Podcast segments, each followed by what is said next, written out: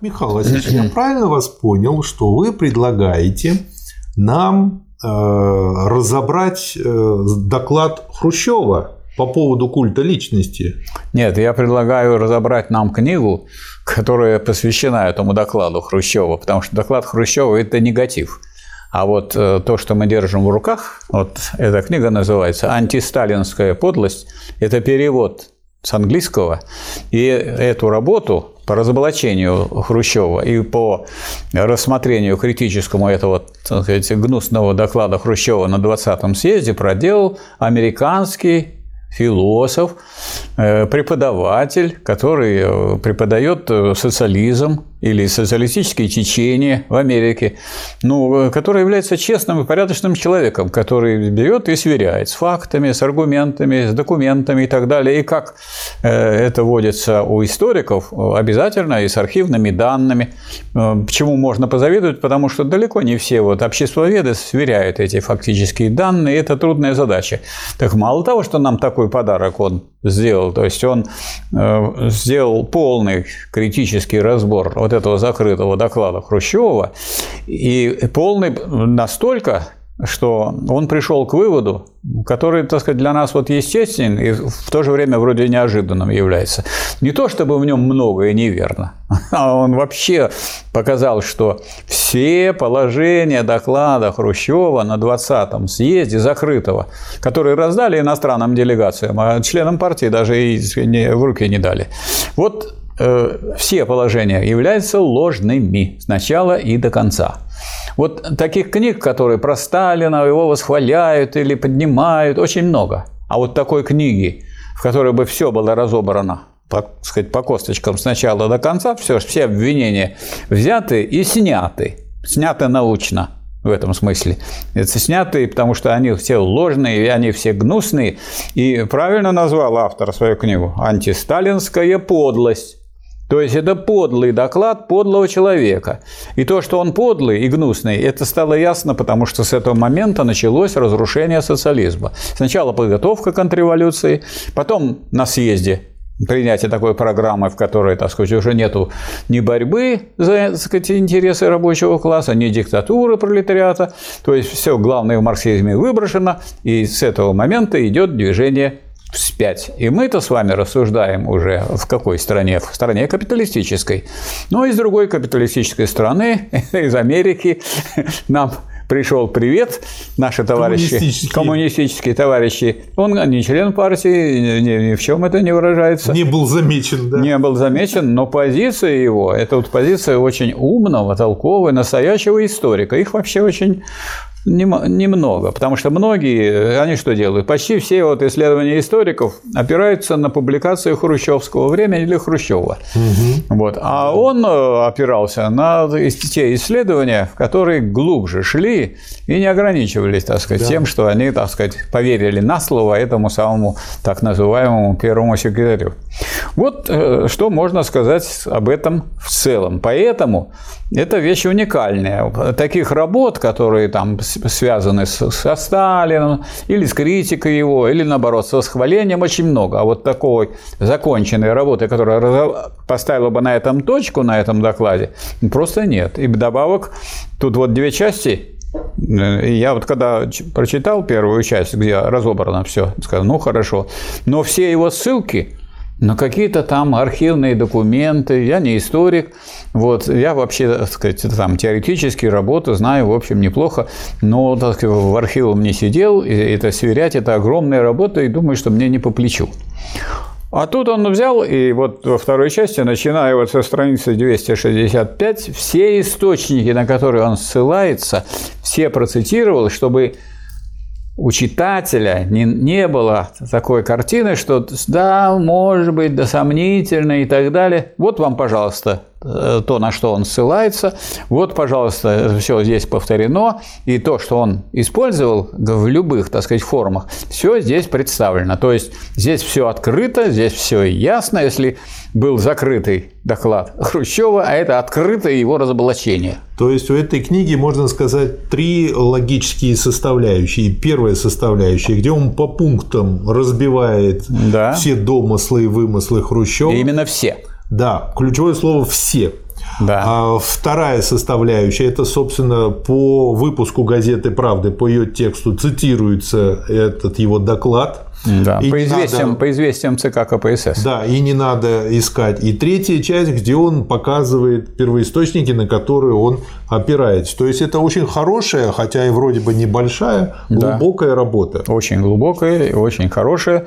Ну и ну, мы вот что можем сказать? Это, так сказать, так бывает вообще в истории. И вы можете как угодно, так сказать, загнать куда-то истину, оп- опошлить ее, оболгать, она все равно проступит. Потому что если она истина, она более передовая и более сильная. И найдутся люди. Не у нас в стране, так в другой. И даже в той стране, которая как бы, у нас является сегодня чуть ли невероятным противником. А там вот есть невероятные сторонники. Да. А автор Гровер Фер, и называется Да. она «Антисталинская подлость». Михаил Васильевич, что хотите сказать во введении? В Ну вот я в введении такие, так сказать, э, э, вещи хотел бы отметить. Во-первых, что не некоторые разоблачения Хрущева лживы, а все разоблачения, все разоблачительные утверждения Хрущева в этом самом, содержащиеся в его закрытом докладе, лживы. Вот что эта книга доказывает. Так? Теперь, значит, замечены такие крупные явные подтасовки. Но на самом деле, э, когда пришел Берия к управлению органами внутренних дел, то вот эта замена Ежова на Берию привела к тому, что некоторых товарищей, очень многих, выпустили, а тех, кто занимался вот э, нарушением норм, так сказать, э, законности, вот их начали преследовать. А Хрущев как раз явно тут подтасовал. Значит, э, на странице 6 говорится, что вот сколько не искал автор, не нашел ни одного правдивого утверждения. И на шестой же странице отмечается вот такому по больному вопросу, что именно Берия, а не Хрущев, освободил заключенных. А Хрущев здесь, и это видно по документам, особенно во второй части, он особенно сказать, лютовал Да. по привлечению к ответственности Да. и виновен э, в, в- в всякого рода преступлениях по отношению к коммунистам и гражданам Советского Союза. И седьмое тут сказано, что это вот плод мошенничества, это вот его э, доклад. Вот, так сказать, что здесь содержится. Но ну, я думаю, что на веру-то никто не должен это принимать. Поэтому мы сейчас пойдем по пунктам. Поэтому мы пойдем по пунктам, и тогда мы так сказать, сможем в этом убедиться. И я думаю, что товарищи, которые сейчас нас смотрят и видят эту книгу, они сами могут заказать ее. Я, например, в Озоне Я заказал. тоже на Озоне. А у меня во дворе открыли пункт Озона, я прошел до соседний дом, взял и почитал. Да? Ну, оказывается, оказывается, среди моих товарищей были люди, которые читали, и, так сказать, никто мне не подсказал. Вот так Что же они так молчат? не знаю, а? может, молч- замолчали такие люди. Значит, давайте так. А, Я э, оглашаю пункт, даю несколько цитат, а вы потом комментируете. Да, давайте. Пункт, который называется «Культ личности». Да. Речь идет о том, как постепенно складывался культ личности Сталина, который превратился на определенном этапе в источник целого ряда крупнейших и весьма тяжелых извращений партийных принципов, партийной демократии, революционной законности. Начинаться все будет цитатами из Хрущева. Поэтому вы как Хрущев, что ли, будете не удивляйтесь. Нет, я якобы Хрущев. А, якобы Хрущев. Якобы Понятно. Хрущев. Да, Ну, тогда якобы, а я якобы тогда вот Гровер. давайте. Гровер Фер. Многие годы подряд и множество раз Сталин возражал против словословия и льстивых разглагольствований по своему адресу. Он поддерживал ленинскую точку зрения на культ личности в кавычках и высказывался практически в том же ключе, что и Ленин. В закрытом докладе Хрущев обильно процитировал Ленина, но позабыл в кавычках указать, что Сталин говорил в сущности то же самое. Значительное число сталинских высказываний свидетельствует о его резком неприятии и возвеличивании собственной личности. Примеры такого рода легко умножить, ибо почти все авторы мемуаров, когда-либо встречавшиеся со Сталином, то есть люди, которые его знали, а не люди, которые его не знали. Обычно припоминают случаи из жизни, свидетельствующие о его неприязненном отношении или даже об отвращении к преклонению перед своей персоной. Один из примеров такого рода, изданная не так давно, в 2001 году, книга мемуаров Акакия Ивановича Мгеладзе, умер в 80-м году, в прошлом крупного руководителя КП Грузии. «Сталин, каким я его знал». Которой автор не единожды затрагивает тему отрицательного отношения Сталина к культу, созданному вокруг его имени. Геладзе сообщает, что Сталин был против пышных торжеств по случаю его 70-летия в 1949 году. Он с большой неохотой поддался на уговоры своих соратников по ЦК, и то лишь, когда те выдвинули довод, что приезд в Москву лидеров зарубежных коммунистических рабочих партий, их взаимные консультации и обмен мнениями будут способствовать сплочению и укреплению мирового коммунистического движения. В 1937 году Сталин сумел воспрепятствовать переименованию Москвы в Сталинодар. Но ему так и не удалось отказаться от присвоения звания Героя Советского Союза, награда которой Сталин никогда не признавал. Приколотая к подушечке, тем не менее, все равно сопровождала гроб с его телом на похоронной процессии. И вот тут есть еще, на странице 13, вверху, Угу. Так, во время одной из очных ставок Бухарин случайно проговорился, что, работая в газете «Известия», он принуждал бывших оппозиционеров расточать непомерные похвалы в адрес Сталина. И в ходе того же допроса употребил термин «культ».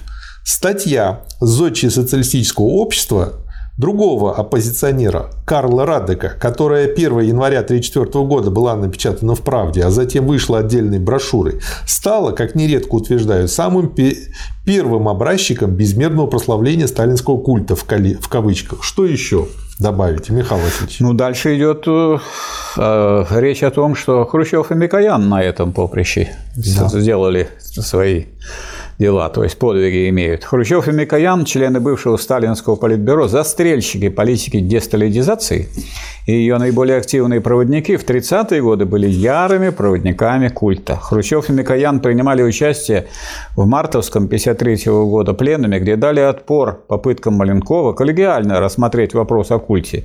На июньском 53 -го года пленуме и тот, и другой выступили с резкой критикой Берии за его противодействие культу Сталина. То есть не так все было, как Хрущев изображает. Да. Следующий. Ленинское завещание. Якобы то, что было на самом деле словами Хрущева. Озабоченный дальнейшими судьбами партии и советского государства Ленин дал совершенно правильную характеристику Сталину, указав при этом, что надо рассмотреть вопрос о перемещении Сталина с должности генерального секретаря в связи с тем, что Сталин слишком груб, недостаточно внимателен к товарищам, капризен и злоупотребляют властью.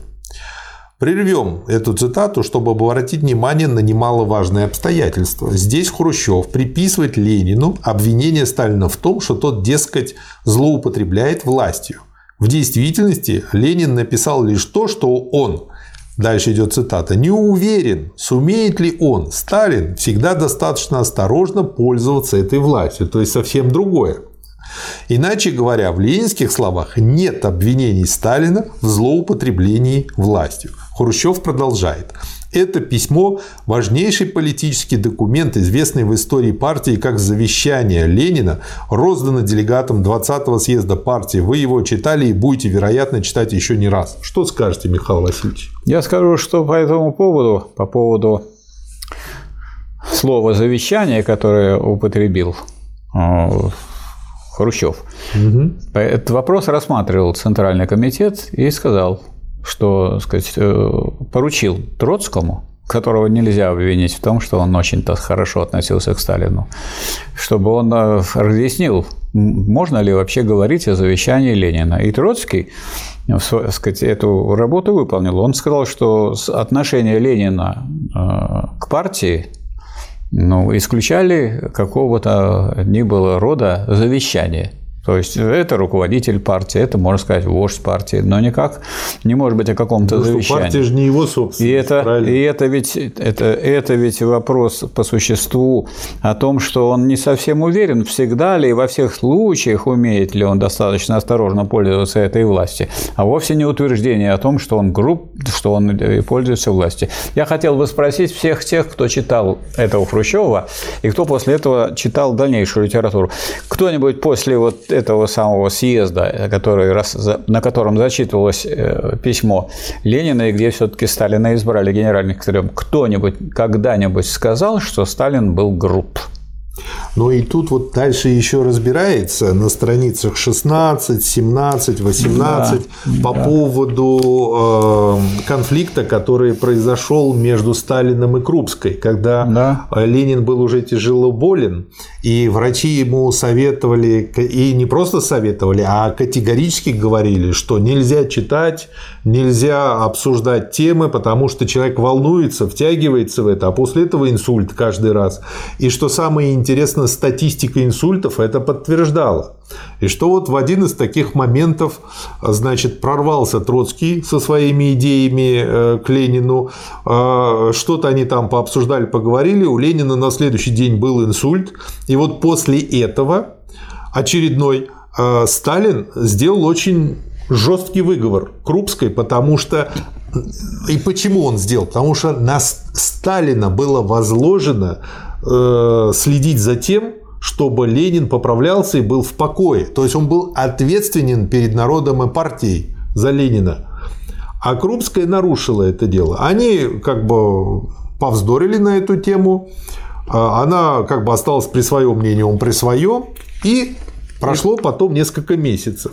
Но через несколько месяцев в разговоре Крупская случайно э, сказала то, что, ну вот фразу, что ну вот мы теперь со Сталиным разобрались, и у нас все в порядке. Ленин спросил, а что все в порядке? Крупская ему пересказала, после у него, э, после этого опять был инсульт очередной. Как бы вот получается, что вот у меня вопрос, чем она думала?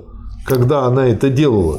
Ну, это ведь, понимаете, сложный вопрос. И этот вопрос не тот, который в отношении, так сказать, семьи, в отношении мужа и жены, который надо выносить на съезд. Да. Понятное дело, что она ну, хорошо знала Ленина и, так сказать, может быть, и ревновала в том отношении, что кому было поручено Сталину следить за порядком. Она думала, что она лучше знает, но получилось так, что как только она, так сказать, допускала некоторые дополнительные известия, после которых э, был очередной приступ, получалось нехорошо. Тем да. не менее, да. и Сталин, и, э, и Крупская, они помирились, и вполне, так сказать, хорошо общались, и Крупская относилась к Сталину с уважением и хорошо.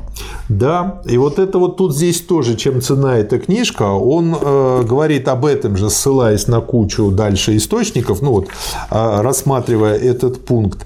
И, э, собственно говоря, и показывает, что и у Сталина с Лениным остались хорошие отношения, и у Сталина с Крупской остались хорошие отношения. Что да. еще хотите добавить по а этому вот э, пункту? письмецо есть такой, э, который мог бы Хрущев и знать, и он наверняка это знал. Дорогой от Крупской Сталину, дорогой угу. Иосиф Виссарионович, эти дни как-то все думается о вас, и хочется пожать вам руку. Тяжело терять близкого человека. Мне вспоминается пара разговоров с вами в кабинете Ильича во время его болезни. Они мне тогда придали мужество. Еще раз жму руку. Н. Крупская. Ну, ну есть... есть же итог. Известно, как Крупская относилась к Сталину. Хорошо. А, а какой же нужно быть сволочью, чтобы вот да, играть на вот негодяй, таких негодяй. размовках? Письмо еще раз показывает, что и после декабрьской ссоры 22 года, с кем не бывает, как да. говорят, Сталин продолжал поддерживать по-товарищески теплые отношения с супругой Ленина. Да. Вообще в кругу ленинских домашних Сталин пользовался большим уважением. Писатель Бек записал воспоминания Лидии Фотиевой, это секретарь ЦК, которая записывала все, в которых она подчеркивает, вы не понимаете того времени, не понимаете, какое значение имел Сталин, большой Сталин. Она не сказала великий, сказала большой. Мария Ильинична еще при жизни Владимира Ильича сказала мне, После Ленина в партии самый умный человек – Сталин. Сталин был для нас авторитет. Мы Сталина любили. Это большой человек. Он же не раз говорил, я только ученик Ленина. И, кстати, он это говорил даже тогда, когда пытались где-нибудь написать, что он, так сказать, продолжатель или там выдающийся. Я ученик Ленина, никакого сталинизма нет. Да. И заканчивается рассмотрение этого пункта, вот мне нравится, очень четко резюмирует автор, что Хрущев стремился во что бы то ни стало выставить Сталина в дурном свете. истинный ход событий или понимание их смысла его нисколько не интересовали. Да, и, вот. и в хрущевской речи нет ничего о восстановлении нормальных отношений между Крупской и Сталиным. Так э, да. поступают политические двурушники. Да. Следующее. Якобы с точки зрения Хрущева, что Сталин был нетерпим к коллегиальности. Что да. скажете, Михаил Васильевич? Ну, я, мне это легко теперь говорить, тут все это сделано уже. Все записано. Гровером Ферром, что да. при жизни Сталина. Так, мы должны серьезно разобрать и правильно проанализировать этот вопрос для того, чтобы исключить всякую возможность повторения даже какого-либо подобия того, что имело место при жизни Сталина. Это вот Хрущев да, говорил. Говорит. Хрущев говорил. Ну и сказать, что по этому поводу может привести э, Гровер Ферр, он вот приводит такое обстоятельство, что маршал Жуков всю войну находился рядом со Сталином, хорошо изучил методы его руководства и подробно рассказал о них в воспоминаниях. Имея в виду закрытый доклад, в кавычках, Маршал недвусмысленно указывает на лживость хрущевских заявлений о нетерпимости Сталина к чужим мнениям и об отсутствии в его руководстве коллегиальности. Почти то же можно найти и в мемуарах генерала Штеменко. По словам бывшего министра сельского хозяйства СССР Бенедиктова, занимавшего этот пост с небольшими перерывами на протяжении двух десятилетий, да. все решения Политбюро принимались только коллегиально – Шипилов, хотя и не был столь близок со Сталиным, приводит шутливый, но весьма показательный рассказ на тему коллегиальности. Даже Хрущев, противоречия собственным же заявлениям, писал в воспоминаниях об одной из характерных, в кавычках, черт Сталина – изменять точку зрения, когда кто-то не соглашался с ним, но был способен должным образом аргументировать свое мнение. То есть сам себя разоблачил? Да. Следующий пункт. Сталин морально и физически уничтожал несогласных. Что скажете, Михаил Васильевич? Я скажу, что надо говорить якобы. Что, конечно, Сталин, это вот говорил Хрущев, что Сталин морально и физически уничтожал несогласных. А на самом деле тот, кто сопротивлялся так, так, тому или иному э, мнению Сталина, старался доказывать свою точку зрения, свою правоту, тот был якобы, сказать, по Хрущеву обречен на исключение из руководящего коллектива с последующим моральным и физическим уничтожением. Ничего подобного не было. В течение всей жизни, говорится вот в книге, у Сталина не было хотя бы одного случая, когда кто-то был исключен из руководящего коллектива только из-за несогласия с его мнением. Примечательно, что в докладе Хрущева нет ни одного такого конкретного примера. То есть нет никаких доказательств. Ну, то есть просто охаял. Да, стоит напомнить, что Сталин был генеральным секретарем ЦК ВКПБ. В ЦК и Политбюро у него был только один голос. Центральный комитет мог освободить его в любое время. И сам Сталин пробовал уйти с поста генерального секретаря четыре раза. Они там перечислены потом в материалах. Да. Но каждый раз его прошения об отставке отклонялись. Последняя из попыток такого рода была предпринята на 19-м съезде партии в октябре 1952 года. Она была тоже отклонена, как и все другие. И причем отклонена там просто хором. Да, Хрущев и другие не только могли оказывать сопротивление Сталину, но нередко на деле шли против его мнения. К примеру, в случае с проваленной Хрущевым и Микояном попыткой введения по предложению Сталина налога на крестьянство в феврале 1953 года. Никто из тех, кто открыто или неявно противодействовал этому, не был подвергнут ни исключению из руководящего коллектива, ни моральному истреблению, что, был, что бы под этим не подразумевалось, ни тем паче физическому уничтожению. Хотя Сталин никого не освобождал только из-за расхождения во взглядах, именно так поступал Хрущев – 26 июня 1953 года по ложным обвинениям и без предъявления каких-либо доказательств он и его клевреты подвергли внезапному аресту Берию. То есть вот эти высказывания Хрущева про Сталина – это такая форма да. защиты, которую выбрал Хрущев. Обвиняй невиновных, вот. и чтобы ты выглядел человеком, который не нарушает. А на самом деле нарушителем был именно Хрущев. И я тут, кстати, по поводу защиты поддержу полностью. Вот следующая цитата на странице 26. Хрущев и все, кто его поддерживал, нуждались в каком-то оправдании или объяснении, почему в течение стольких лет они не могли противодействовать Сталину и всем его так называемым преступлениям. Они же тогда, получается, подельники, логики, с точки зрения любой Да. логики. И почему они оставались у руководства партии вместе с ним? Складывается впечатление, что угроза уничтожения в кавычках превратилась в их алиби. Хрущев действительно много раз повторял, что если бы они в кавычках попробовали в кавычках восстановить ленинские нормы в партии или предложили Сталину отставку, он сам просился туда, от нас мокрого места не осталось бы. Следующий Да. пункт. Практика массовых репрессий в целом. Здесь что говорит автор? Никто в речи Хрущева не выглядит столь отвратительно, как обвинение Сталина в подстрекательстве к массовым и необоснованным репрессиям. Но, что интересно, именно Хрущев несет личную ответственность за массовые репрессии. Причем, возможно, даже большую, чем кто-либо иной, за исключением разве что Ежова, стоявшего во главе НКВД с середины 1936 года до конца 1938 года и, несомненно, самого кровавого из круга подобных лиц. На заседании Президиума ЦК КПСС 1 февраля 1956 года, то есть за 24 дня до закрытого в кавычках доклада, Хрущев выступил в защиту как Ежова, так и Егоды, предшественника Ежова на посту наркома НКВД. Трудно объяснимым такое заступничество выглядит только до тех пор, пока не учитывается личное мнение Хрущева, что никаких, слово никаких выделено, заговоров вообще не существовало и что таким образом всех тех, кто подвергся репрессиям, следует считать невиновными жертвами. Такой точки зрения Хрущев придерживался довольно длительное время и после 20-го съезда.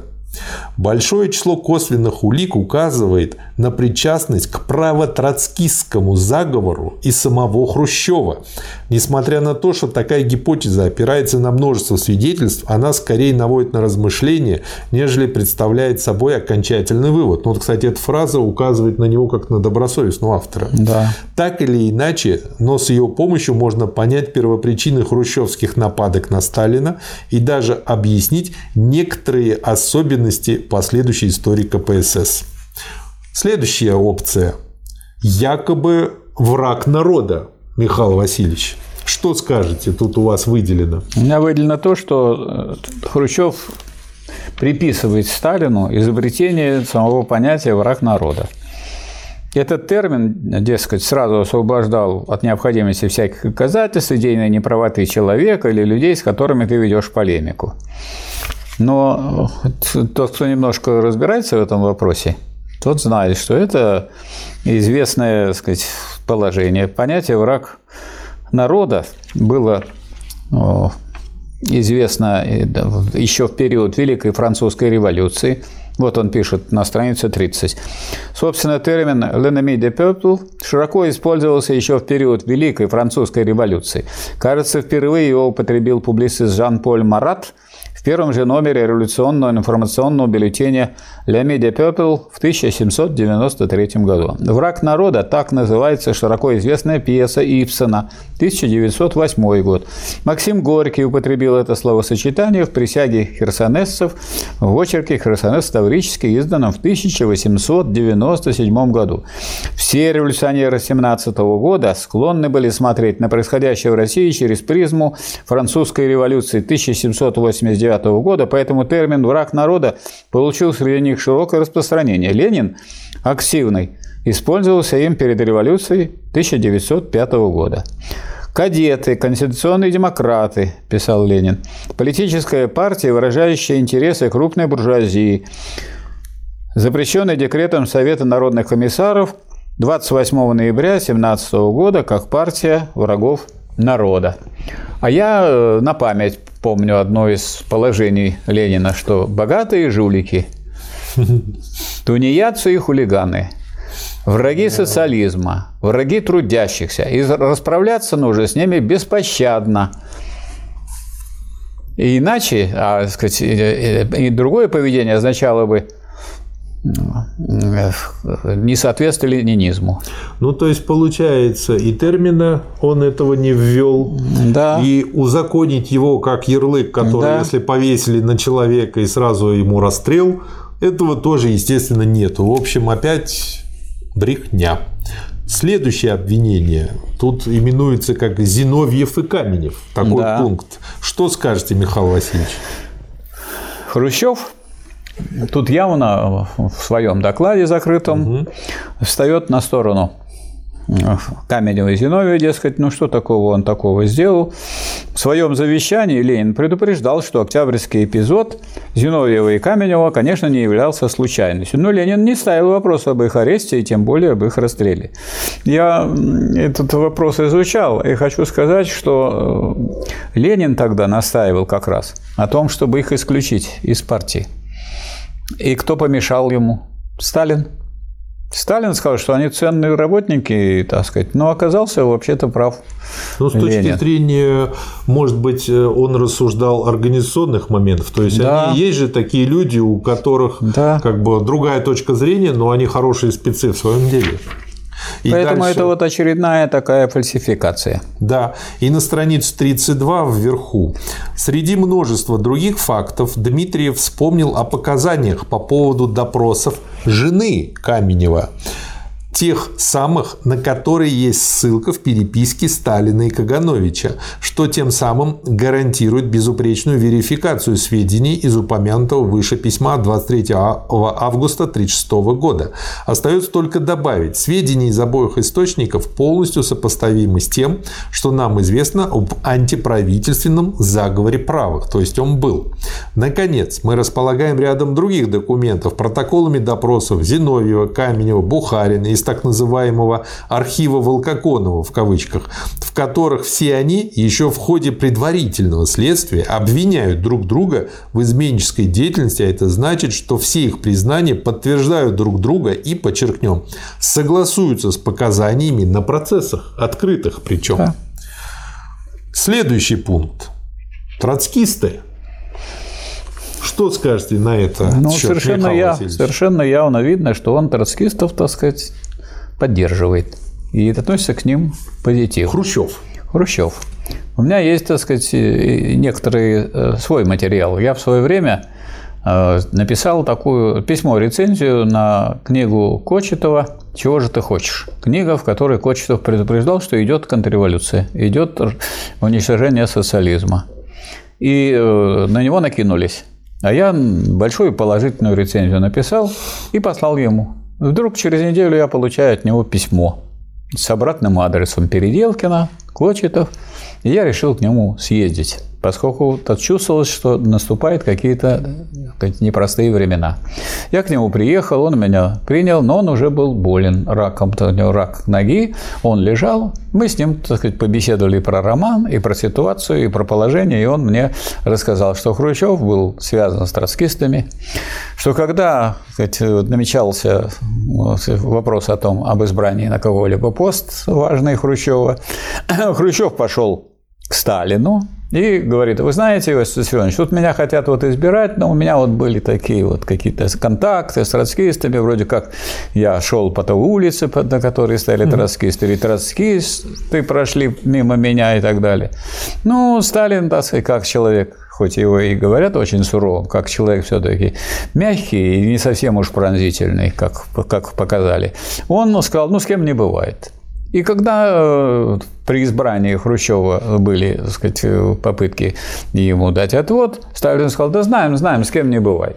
Да. Так что он, так сказать, можно сказать, пролез. И вот этот пролезший Да. тут говорит, цитирую его, «Многие из них порвали с троцкизмом и перешли на ленинские позиции. Разве была необходимость физического уничтожения таких людей? То есть сам кого не уничтожили, пустили, допустили до руководящей должности, вот там облыжно вот так вот охаивает. Ну так э, как-то, к- они, многие из них э, порвали. Так это говорит человек, который этот троцкизм по существу поднял у нас. А теперь посмотрите, что на самом деле по поводу этого момента о троцкизме говорил сам Сталин. Действительно, 3 марта 1937 года в речи, в речи на февральском пленуме ЦК ВКПБ Сталин в весьма жестких выражениях говорил о троцкистах. Но, и мы разбирали это, Указывая на необходимость усиления бдительности, он, тем не менее, не потребовал их преследования. И мы это обсуждали, это записано у нас. Вместо этого он предложил учредить специальные идеологические курсы – для всех руководящих партийных работников.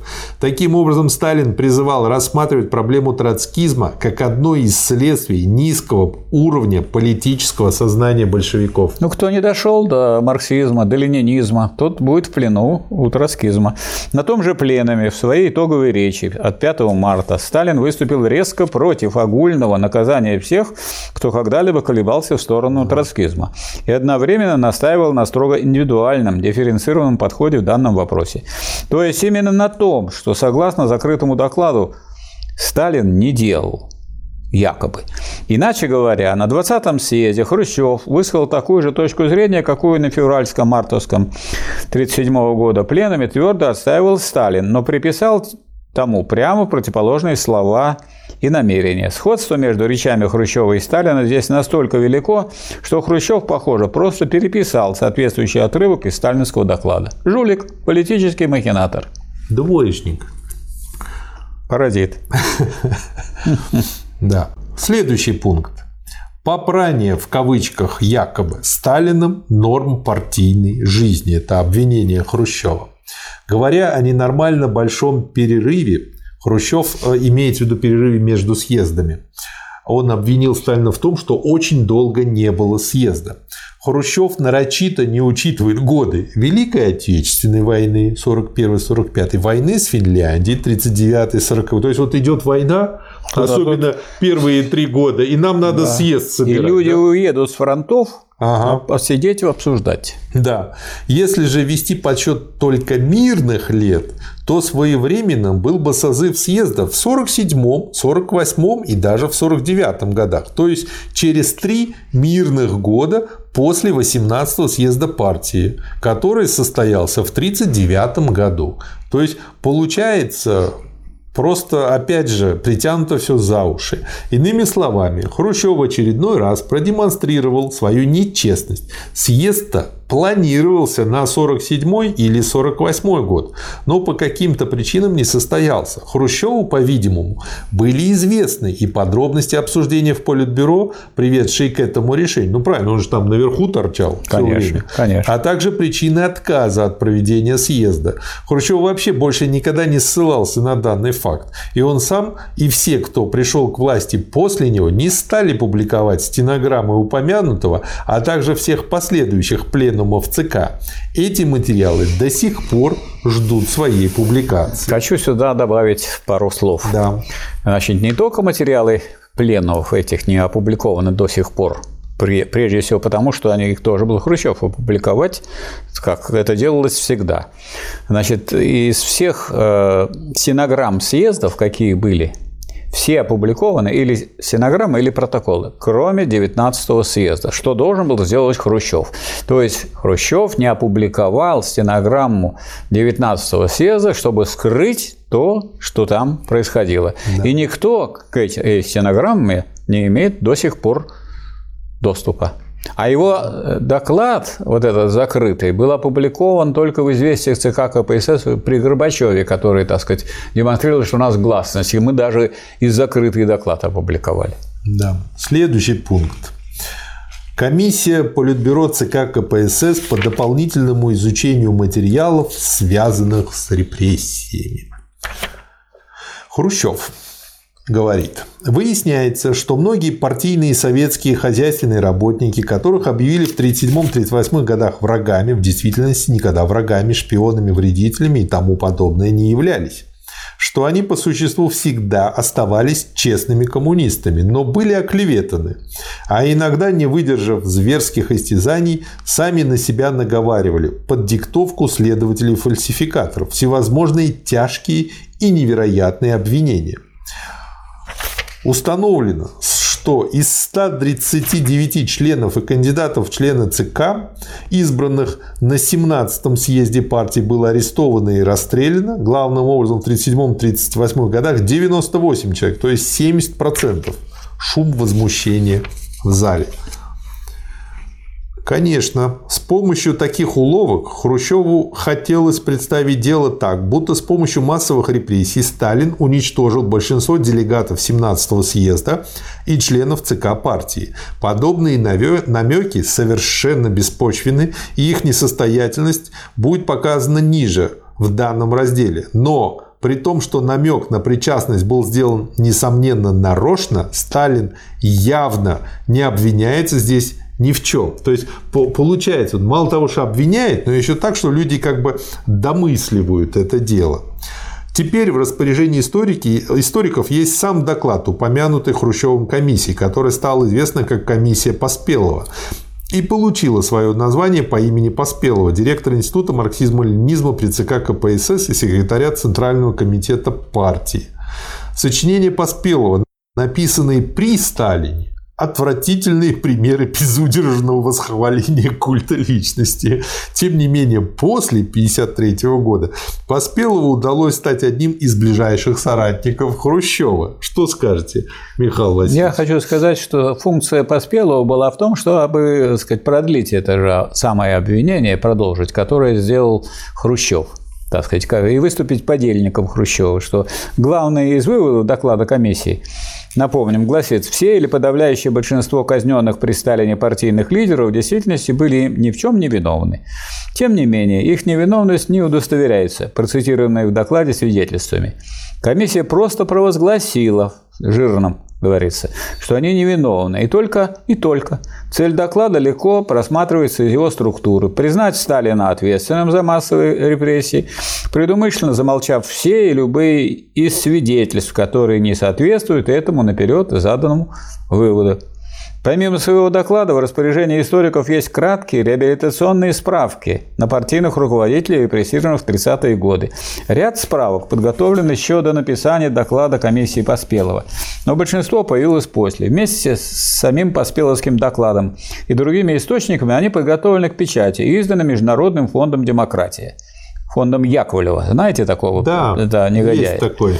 Поскольку главная из программных целей фонда состоит в разоблачении так называемых преступлений в кавычках Сталина и коммунистической партии, легко предположить, что фонд использует каждую возможность для публикации документов, с помощью которой ответственность за репрессии ни в чем не повинных людей можно было бы возложить на Сталина. Никаких доказательств, никаких, никакого рассмотрения на самом деле не было, огульно вот об огульной ситуации, обульно репрессированы, объявлены невиновными. И мы это понимаем, да. почему. То есть обвинить Сталина, объявить тех, э, тех, с кем Сталин боролся, как с противниками социализма, Э, несправедливо обвиненными. Для чего? Для того, чтобы сковырнуть, так сказать, и Сталина, и социализм, да. и коммунистическую партию. И вот, вот мы имеем буржуазную Россию. Дальше автор этой книги пишет. Ежов несет ответственность за фабрикацию уголовных дел против многих советских граждан.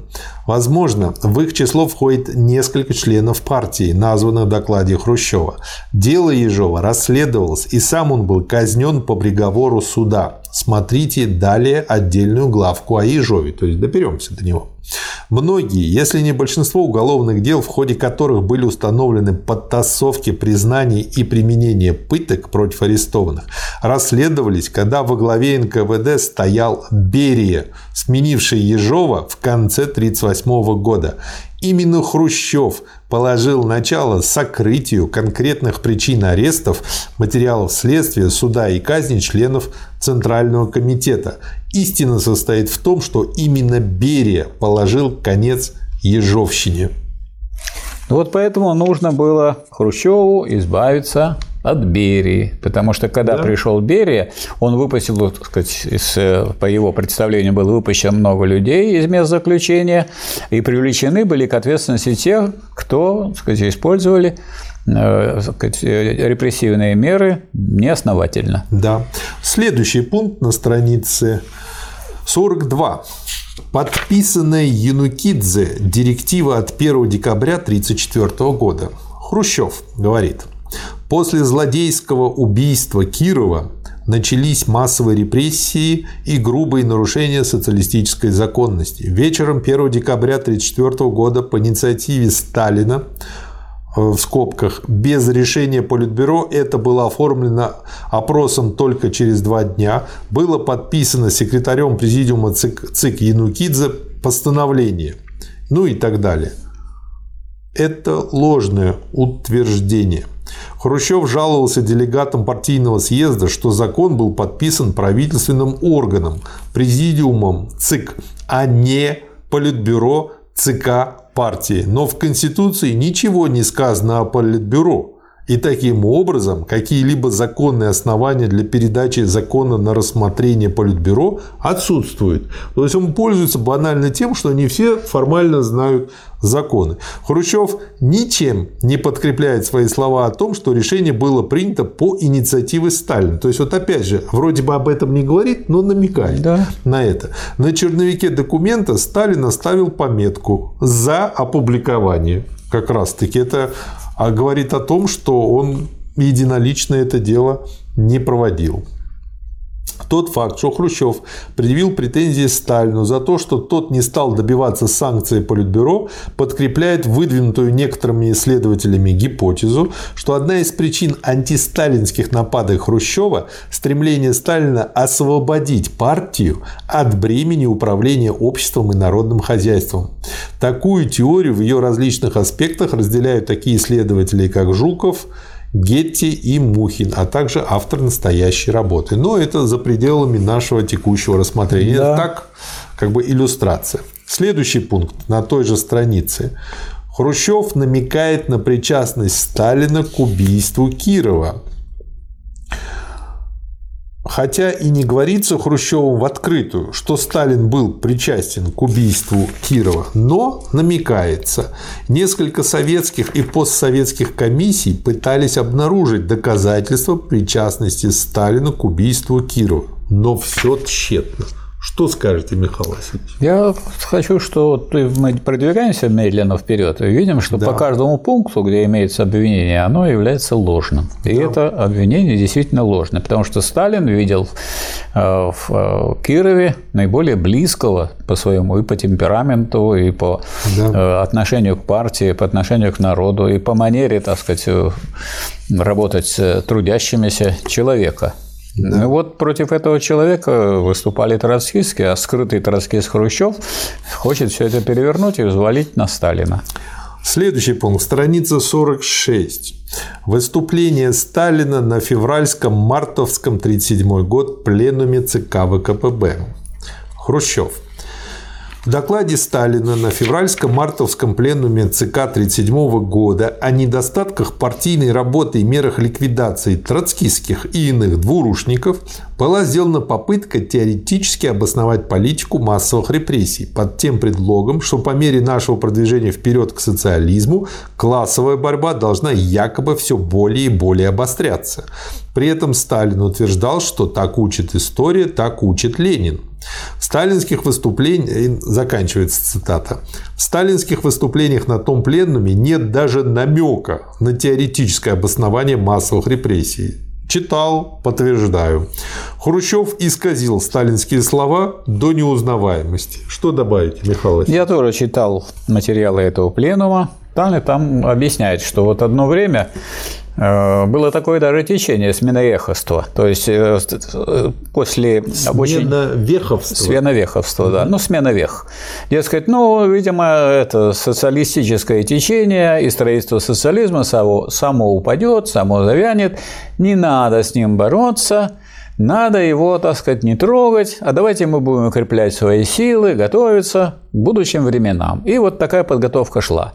А потом вдруг когда завершение наступило социалистического строительства, они поняли, что это их последний решительный бой, потому что все, закрывается переходный период, никакой почвы для частной собственности нет, для капитализма нет, поэтому или сейчас, или никогда. Этим объясняется Вот это обострение. Но и как тогда должна была встретить эта партия, и как должны были, было встретить это государство? Во всеоружии. И поэтому развернулась такая борьба, которая закончилась разгромом этих всех э, сказать, деятелей, которые пошли в банк Но это не означает, что всегда ведет не к обострению. Означает. То есть, такого бы... никогда не говорит. Такой теории у Сталина не было. Да, да и Ленин об этом тоже ничего да. не говорил.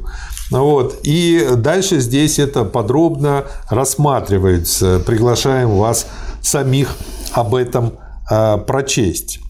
Следующий э, пункт. Э, ряд членов ЦК сомневались, страница 49, правильности курса на массовые репрессии, особенно Постышев. Самое смешное, что Постышев и Хрущев больше всего в этом повинны.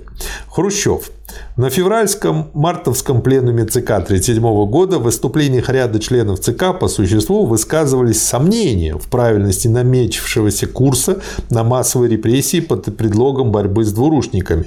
Наиболее ярко эти сомнения были выражены в выступлении товарища Постышева. Он говорил, я рассуждал, прошли такие крутые годы борьбы, Гнилые члены партии ломались или уходили к врагам. Здоровые дрались за дело партии. То есть здесь намек на то, что остались только здоровые.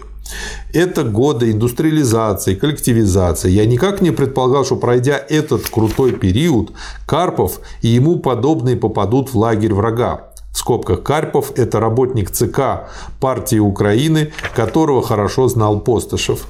А вот по наказаниям показаниям, якобы Карпов с 1934 года был завербован троцкистами. Я лично думаю, что в 1934 году здоровому члену партии, который прошел длительный путь ожесточенной борьбы с врагами за дело партии, за социализм, попасть в стан врагов невероятно. Я этому не верю. Я себе не представляю, как можно пройти тяжелые годы с партией, потом в 1934 году пойти с троцкистами. Странно это движение в зале. Что добавить? А вот я добавлю то, что сказал здесь город Феррер.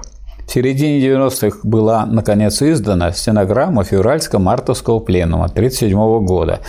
И теперь каждый может воочию убедиться. Цитата из выступления Постышева подлинная, а комментарий Хрущева лживый. Несомненно, Хрущев знал, что сказанное им неправда. Он уверял, будто выступления ряда членов ЦК по существу высказывались сомнения в правильности курса на массовые репрессии. Но на самом деле на пленуме не было ни одного такого выступления, и даже Постышев не говорил ничего похожего. Вслед за процитированным Хрущевым отрывком Постышев потребовал предать суду и Карпова, и всех тех, кто, по его мнению, примгнул к врагам. То есть Михаил Васильевич человек построил свою речь так. «Я знаю этого человека давно, я с с ним прошел то-то, то-то, то-то, то-то. Как помните э, во фразе, я с ним прошел тяжелые военные годы, еще более тяжелые мирные годы. Вот. А потом вот так в нем разочаровался, и я предлагаю его расстрелять. Но Хрущев последний отрезал и подал это как его сомнение. И вот тут э, Говард Ферр ссылается, что в своем анализе Юрий Жуков, это наш уже автор, да. соглашается историк, что на январском 1938 года пленуме сталинское руководство предприняло еще одну попытку приостановить незаконные репрессии, которые проводились под руководством первых секретарей. Документ, подтверждающий, что Постышев был изгнан из Политбюро и арестован за массовые репрессии в отношении невинных людей, опубликован в переводе в книге Гетти и Наумова. И ссылка ссылка. И Михаил Васильевич, вишенка на торте. Более того, некто иной, как Хрущев, занял освободившееся после Постышева место кандидата в члены Политбюро. Да, по Гетти Наумову Хрущев был одним из тех, кто яростно выступал против Постышева. То есть, может быть, он его и спихнул да. и способствовал, а потом подал. В общем, в этом плане ведь э, человек гениальный такой кулуарный боец, умеет подсиживать. Дальше вот я отметил... Карьерист. Да, отметил следующий пункт э, тремя восклицательными знаками. И у меня здесь всего два таких пункта отмечены по двум знаковым людям. А, а именно дело Эйхи, страница 52. Хрущев. Центральный комитет считает необходимым доложить съезду о ряде фальсифицированных дел, против членов ЦК партии, избранных на 17-м партийном съезде.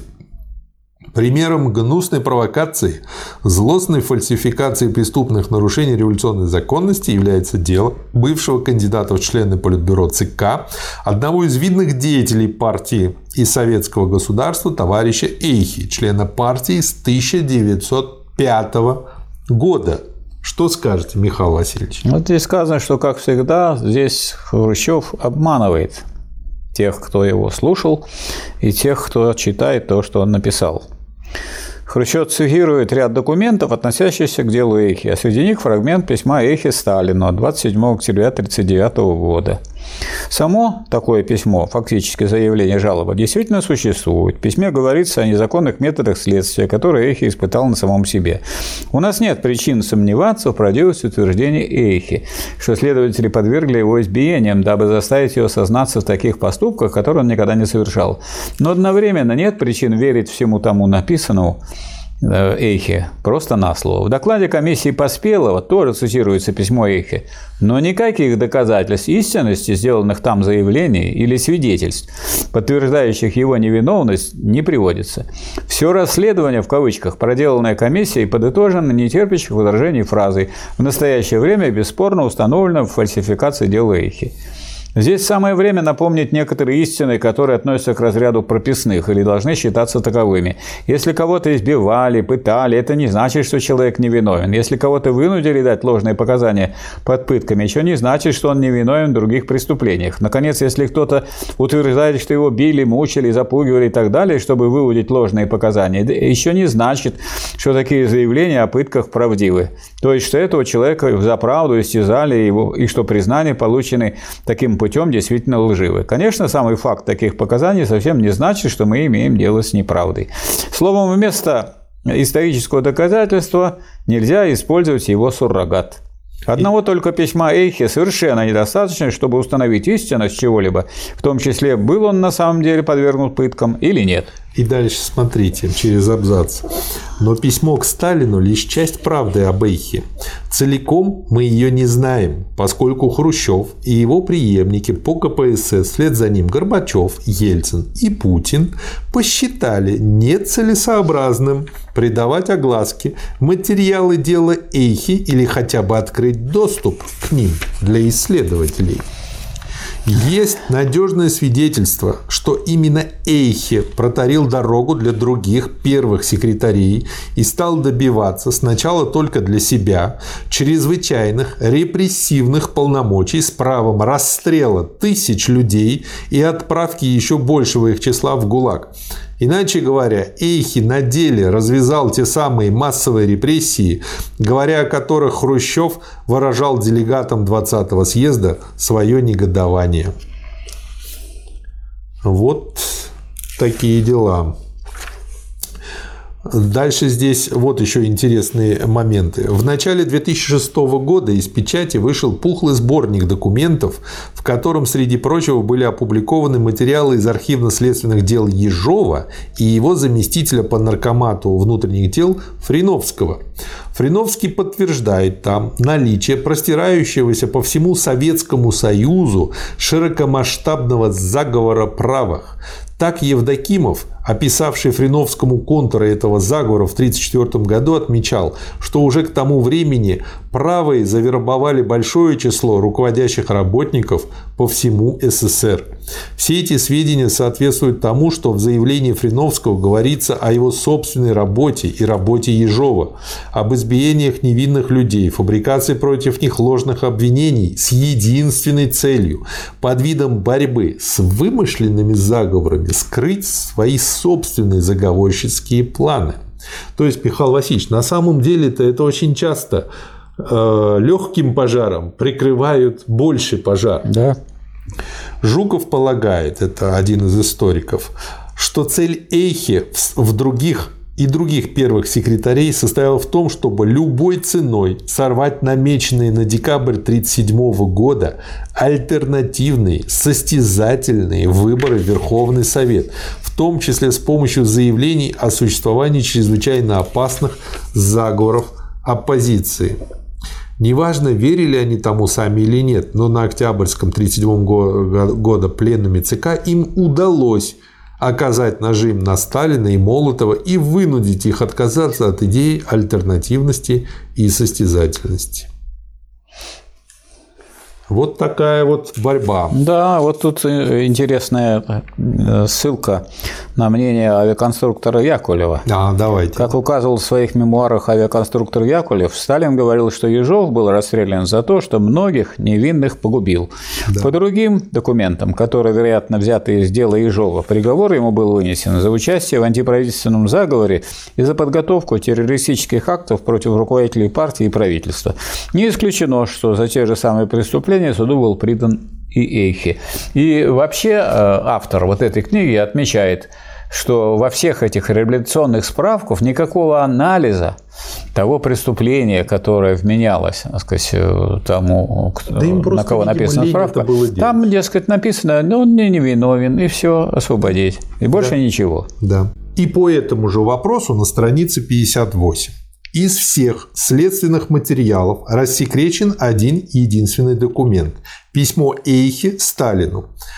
Остальная часть дела все еще остается тайной за семью печатями. Причем и в речи Хрущева, и в докладе Поспелого письмо Эйхи Сталину процитировано не полностью.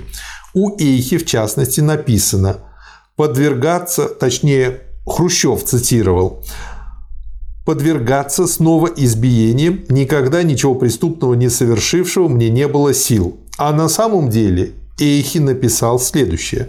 Подвергаться снова избиениям за арестованного и разоблаченного К.Р. Ежова, который погубил меня, никогда ничего преступного не совершившего, мне не было сил.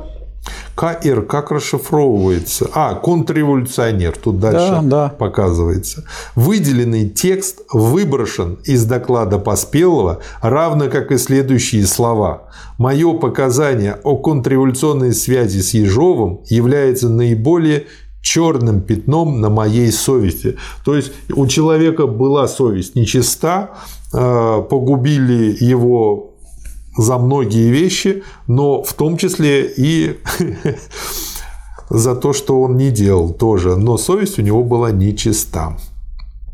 В недавно изданных материалах допроса Ежова и в заявлении Фриновского подробно говорится о заговорщической деятельности Ежова и состряпанных им обвинениях против ни в чем не повинных людей. Хрущев и Поспелов покрыли эти преступления и лишь для того, чтобы свалить всю вину на Сталина и Берию.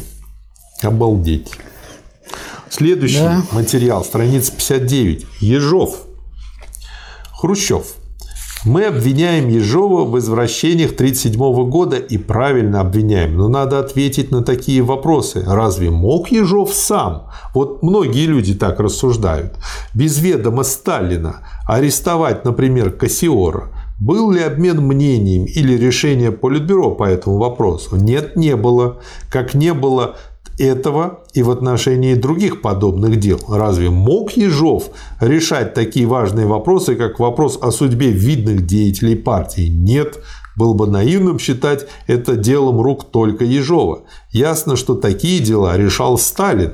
Без его указаний, без его санкций Ежов ничего не смог бы сделать. Что добавить, Михаил? Ну, это рассуждения бездоказательные, пустые да? и вредные, потому что они ничем не подкреплены. Эти признания, которые, так сказать, были э, у Фриновского, и в материалах допросов Ежова-Фриновского, они показывают, они самые яркие из опубликованных за последние годы документальных источников. По, по своему содержанию они противоречат Хрущеву в каждом из пунктов его доклада. Ежов действовал самостоятельно, а не под диктовку Сталина. Обвинения против военачальников носили отнюдь неэффективный характер, а большие московские процессы вовсе не были постановочной фальшивкой, на что Хрущев, правда, только намекал.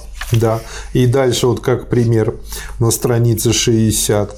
В документах, которые в начале 90-х годов оказались в распоряжении Янсена и Петрова, и которыми они активно пользуются в своей книге, говорится, что начальник УНКВД Западно-Сибирского края Миронов получил от Ежова инструкции, в соответствии с которыми ему запрещалось чинить препятствия Эйхе даже тогда, когда тот настаивал на необоснованных арестах и лично вмешивался в следствие. То есть оба хороши, Ежов и Эйхе. Да, остаются пока не рассекреченными стенограммы процессов, где разбирались дела тех, кто был осужден одновременно с Ежовым.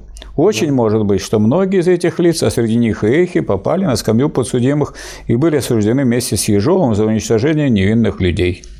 Да. Следующий пункт на странице 61. Дело Рудзутака. Хрущев полностью отказался на суде от своих вынужденных показаний кандидат в члены Политбюро товарищ Рудзутак, член партии с 1905 года, пробовавший 10 лет на царской каторге. Его даже не вызвали в Политбюро ЦК, Сталин не пожелал с ним разговаривать.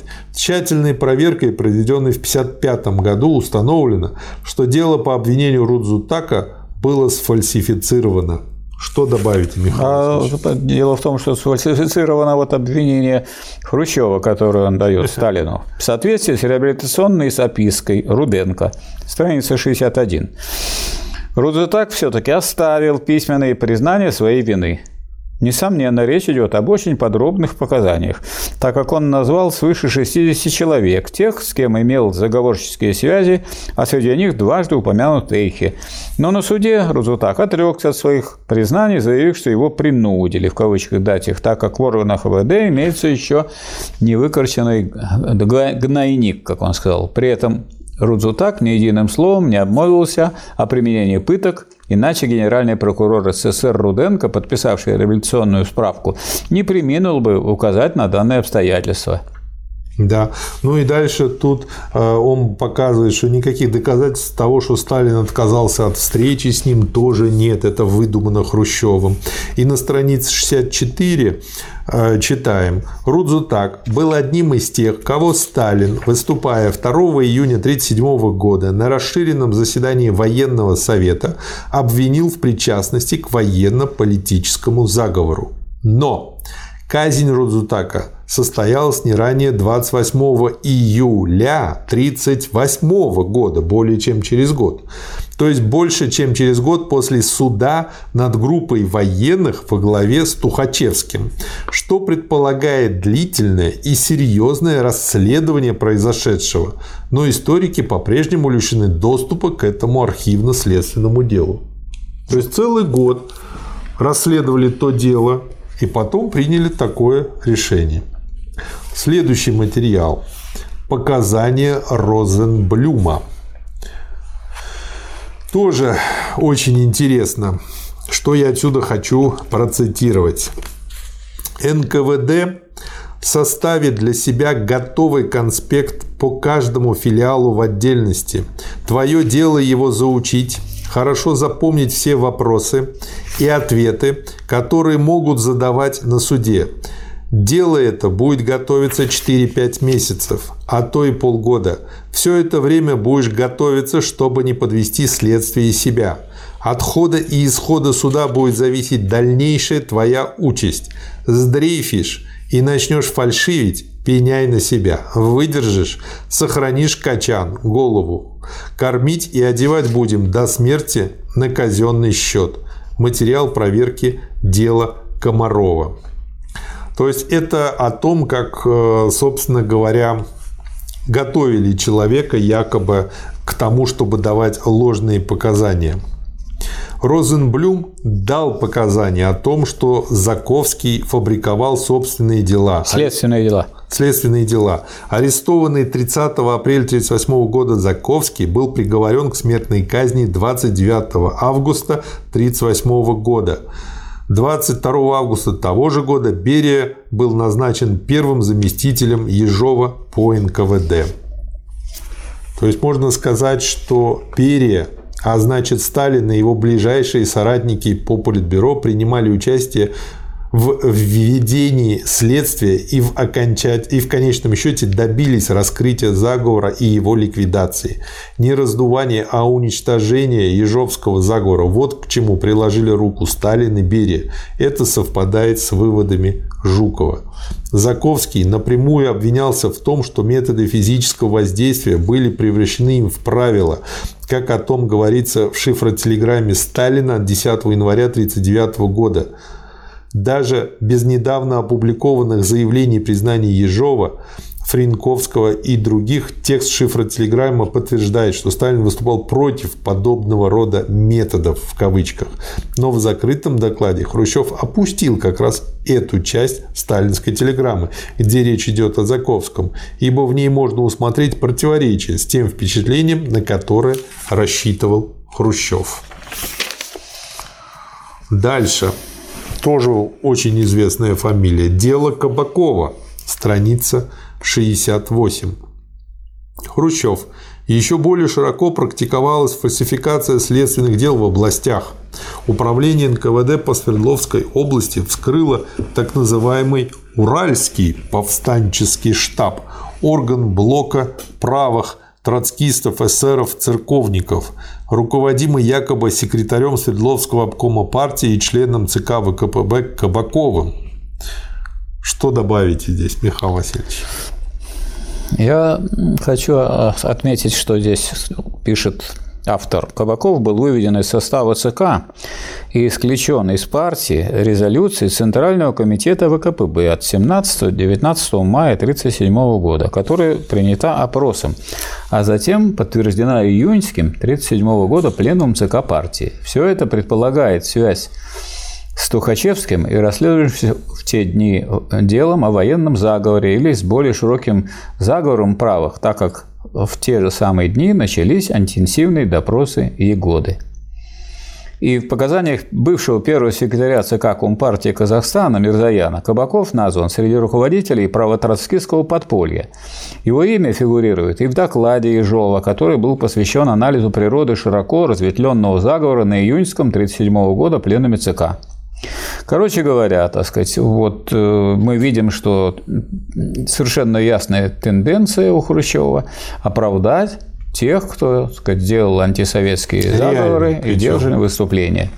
И дальше тут Зубарев, один из подсудимых на московском, в скобках Бухаринском показательном процессе, состоявшемся в марте 1938 года, показал, что Кабаков был известен ему еще с 29 года как участник заговора правых на Урале. Как подтвердил Зубарев, с указанного времени он работал с Кабаковым в тесной заговорщической связи. Рыков, один из главных обвиняемых на том же процессе, наряду с Бухариным указал на Кабакова как на важного участника заговора правых. Нет никаких свидетельств, что Рыков или другие упомянутые здесь подсудимые на процессе 1938 года подвергались пыткам. Ну, об этом говорила и иностранная пресса. Да. которая была специально приглашена и могла все это наблюдать. Дальше на странице 70 Кассиор и Чубарь. Как указывается в докладе Поспелого, Кассиор был арестован 3 мая 1938 года, страница 71, еще при Ежове а затем подвергнут пытками, подробности не сообщаются, и мучительным допросам по 14 часов без перерыва. Из 54 допросов в деле сохранилось только 4 протокола. Михаил Васильевич, какие-то странные допросы. Странные такие, да. 50 допросов отсутствует. Да. И как кажется, здесь налицо все признаки ежовских фальсификаций. Приговор Кассиору был вынесен 26 февраля 1939 года, то есть спустя три месяца после удаления Ежова из НКВД. К этому времени уголовные дела начали пересматриваться, ибо стало очевидным, что Ежов и его пособники подвергали пыткам многих невиновных людей. В стенограмме, дальше на странице 72, проведенного в октябре 1938 года допроса начальника УНКВД по Свердловской области Дмитриева говорится о контрреволюционном подполье, возглавляемом Кассиором, которое оставалось одной из наиболее законспирированных организаций правых на Украине – из показаний Ежова становится яснее ясного, что вина Чубаря и Кассиора заключалась в причастности к подпольной организации правых. Но против них есть немало свидетельств и без ежовских признаний. Хрущев не стал их рассекречивать, не преданно они огласке и сейчас. То есть, получается, Ежов-то да, но это не означает, что все при Ежове репрессированные были безвинными жертвами. Это Конечно. совершать глупость, делать такое заключение. Я думаю, мы должны подумать и о том, что вот представьте себе, кажется, как много преступлений, как много контрреволюционных заговоров и так далее. Казалось, как такое может быть. А как такое может быть, что был такой расцвет социализма у нас? И вдруг, когда мы объявили, что уже нет никаких да, причин. Откуда все эти клапы Все они все да? повылазили и взяли власть. Михаил Васильевич, а в 90-е годы я да. работал в очень крупной айтишной компании и возглавлял там сектор по IT-обучению. Угу. И а, у нас а, на всю компанию был довольно большой юридический отдел. Его возглавлял человек, который был юристом от Бога, он был по комплекции как такой Михаил Потапович, здоровый, здоровый мужик, но при этом очень сентиментальный и добрый. И э, мы на различных там корпоративных праздниках э, периодически сидели рядом, там попивали пивко, общались. И вот я ему задал вопрос. Поскольку он всегда имел дело с различными косяками, связанными с договорами с клиентами, либо когда какой-нибудь не очень добросовестный сотрудник что-то умыкнул из компании, и он э, очень большую часть денег потом возвращал, отсуживал э, в компании. Он очень хорошо разбирался в уголовных делах, у него была большая практика. Я ему задал вопрос – а какая, насколько эффективна вот эта наша система, особенно вот такого уголовного правосудия, и даже вот в эти 90-е годы такие лихие. И он сказал мне тогда вещь, которая для меня тогда была очень удивительна. Он сказал, что ты знаешь, даже в такие вот моменты самых лихих 90-х 9 человек из 10 сидели за дело. То есть при всех недостатках и нынешней системы большинство все-таки сидит за дело. Там какой процент сейчас не знаю. Но, тем не менее, почему? И дальше я начал логически рассуждать, и я понял, что если бы действительно большинство сидело бы не за дело, ну, какие-то банальные уголовщины имеется в виду, вот, то тогда система бы развалилась. Вот в чем Конечно. дело. И э, как бы здесь то же самое. При Ежове, каким бы он ни был, он мог вот эти 20%, 30, там, 40, я не знаю, использовать для своих каких-то целей, чтобы кого-то оклеветать, прикрыть свои делишки, но при этом он должен был что-то делать полезное, иначе бы его сразу бы раскрыли. Это было бы очевидно. Следующий э, пункт, страница 72, тоже очень ценный, по фамилии Косарев – в записке Ульриха Косарев назван среди тех, кто подтвердил в суде признание своей вины. Еще мы знаем, что обвинения против Косарева выдвинуты Постышевым.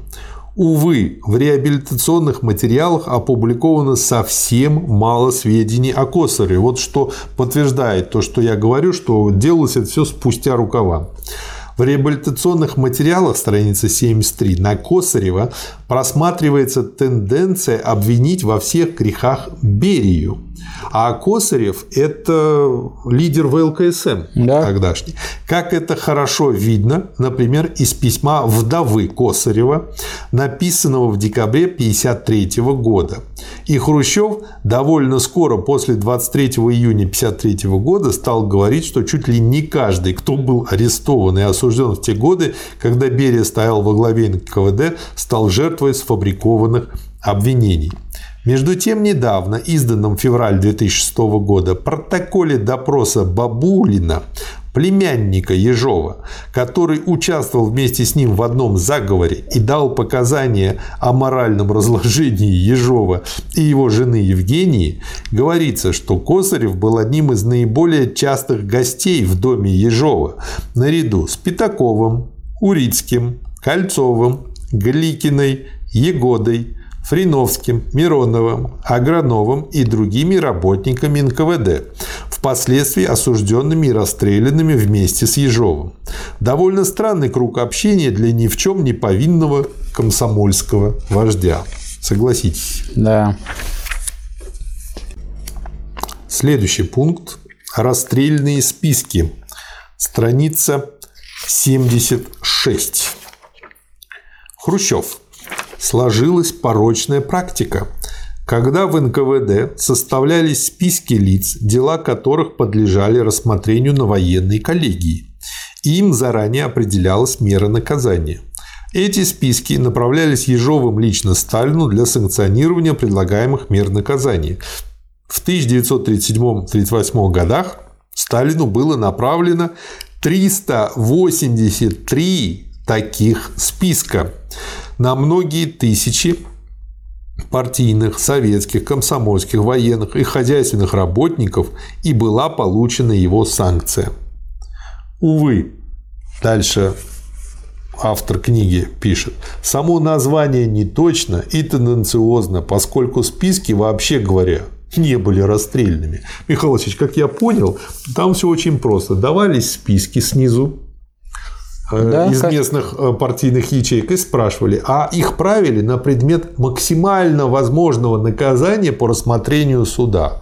То есть, если человек будет судом признан виновным, то дать ему наказание не больше того, что там указано. И многие наказания, во-первых, из тех, кто, что там были в расстрельных списках, до сих пор здравствовали на момент, когда Хрущев эту пламенную речь произносил. И многие вообще были реабилитированы еще тогда и выпущенные, а многим дали гораздо более легкие наказания. Да, вот вы, то, что вы говорите, подтверждается текстом на странице 77. В действительности в списках приводился самый суровый вердикт, который мог быть вынесен судом в случае признания обвиняемого виновным. То есть там указывалась максимально возможная мера пресечения, которую допускалось применять в судебном приговоре, но не окончательный приговор как таковой. Это да. совсем разные вещи. То есть не применять более суровых мер, чем вот тут указано. Да. Ни в коем случае. Да. Хуже двойки не ставить. Да. Как бы не хотелось. Вот даже здесь на этой странице говорится, что Хрущев знал, что Сталин не выносил приговоры в кавычках, а лишь рассматривал списки на предмет возможных возражений. Да, чтобы, Хрущев... может быть, вытащить да. человека. Да, Хрущеву это было доподлинно известно, поскольку сохранилось направленная на его имя записка министра внутренних дел Круглова от 3 февраля 1954 года о заранее подготовленных приговорах в кавычках. Там нет ни слова, зато там прямо говорится о следующем. В архивах МВД СССР обнаружено 383 списка вот те самые, да. подлежащих суду военной коллегии Верховного суда СССР. Эти списки были составлены в 1937 и 1938 годах НГВД СССР и тогда же были представлены ЦК ВКВ на рассмотрение нет ничего странного, что обвинитель приходил на заседание суда, имея на руках не только доказательства вины подсудимых, но и рекомендации по мерам пресечения, чем судьи могли бы воспользоваться в случае признания виновности. Как представляется, на рассмотрение направлялись списки только членов партии, но не беспартийных. А, то есть, опять же, списки да. только по партийным. Да. А ведь послушать Хрущева, ну, чуть ли не на всех людей. А, послуш... а послушать Ленина, он писал, партийных наказывать строже. Правильно. Ну, а они партийные у них, Раз сказать. человек, ну, это, вы знаете, мне это что напоминает, хотя это не совсем так, но очень близко. Это как крещение. Многие люди относятся к крещению, там, к принятию православия, например, как к тому, что там пошел, как бы что-то совершил да. э, на вечеринку и все. А это же, когда ты на себя крестик вешаешь, это обязательство. Конечно. И обрядовость соблюдать, и Конечно. другие вещи какие-то делать, какие-то не делать. Но 99% даже не знают об этом, и они на самом деле не понимают, что они лжецы и брехуны, потому что они взяли на себя, не понимая обязательства, которые не делают. То же самое и партия. Ты вступил в партию, ты взял на себя в первую очередь обязанность. Да. Хрущев скрыл тот факт, страница 78, что не Сталин, а сам он был напрямую причастен к составлению списков с указанием рекомендованной категории наказания. До января 1938 года был первым секретарем, Хрущев был первым секретарем Московского областного и городского комитетов партии, затем первым секретарем ЦК Компартии Украины. Его письмо Сталину с запросом на расстрел 6 тысяч 6500 человек да. помечено 10 июля 1937 года. Но та же дата стоит на расстрельном списке по Москве и Московской области. В письме к Сталину Хрущев подтверждает свое участие в тройке, которая была наделена полномочиями для отбора лиц, подлежащими репрессиями. И как мог Хрущев встретиться, просто бегом пробежать мимо 6500 да, людей? Да, да. Вот такой он. Дальше вы отметили материал на странице 81, Михаил Васильевич. Да. Якобы банда Берии. Хрущев, когда Сталин говорил, что такого, такого-то надо арестовать, то следовало применять на веру, что это враг народа. А банда Берия, хозяйничающая в органах безопасности, из кожи лезла вон, чтобы доказать невиновность зарисованных лиц правильность сфабрикованных ими материалов. Это вот говорит Хрущев. И как всегда, лжет. Да. Это ложь, пишет автор. Эр Терстон подробно пишет о том, как Хрущев исказил то, что в действительности случилось, когда Берия стал во главе НКВД. Его приход, по словам историка, тотчас повлек за собой период поразительного либерализма. Пытки прекратились, заключенные были возвращены их законные права. Сообщники Ежова лишились своих должностей. Многие из них пошли под суд и были признаны виновными в незаконных репрессиях. Похоже на то, что дружки Хрущева попали под эти самые репрессии, и поэтому он пытается так сказать, извратить то, что было на самом деле. Все сказать, данные говорят о том, что количество репрессивных мер резко сократилось, когда пришел э, Берия руководить органами внутренних дел. А вот Ежов и э, Егода понесли заслуженное наказание. Да. На странице 82. Шифра телеграмма о пытках. Хрущев. Когда волна массовых репрессий в 1939 году начала ослабевать, когда руководители местных партийных организаций начали ставить вину работникам НКВД применение физического воздействия к арестованным, Сталин направил 10 января 1939 года шифрованную телеграмму секретарям обкомов и крайкомов, ЦК Нацкомпартии, наркоматам внутренних дел, начальникам управления НКВД. В этой телеграмме говорилось – ЦК ВКПБ разъясняет, что применение физического воздействия в практике НКВД было допущено с 1937 года с разрешения ЦК ВКПБ. Известно, что все буржуазные разведки применяют физическое воздействие и так далее. Мы читали это совсем недавно, да. читая Сталина. Так вот, там начинается этим и говорится это как об исключительном методе, который можно применять к уже э, тем людям, которые подтвердили, что они враги наши. И имеется в виду и враги политические, во всех смыслах враги.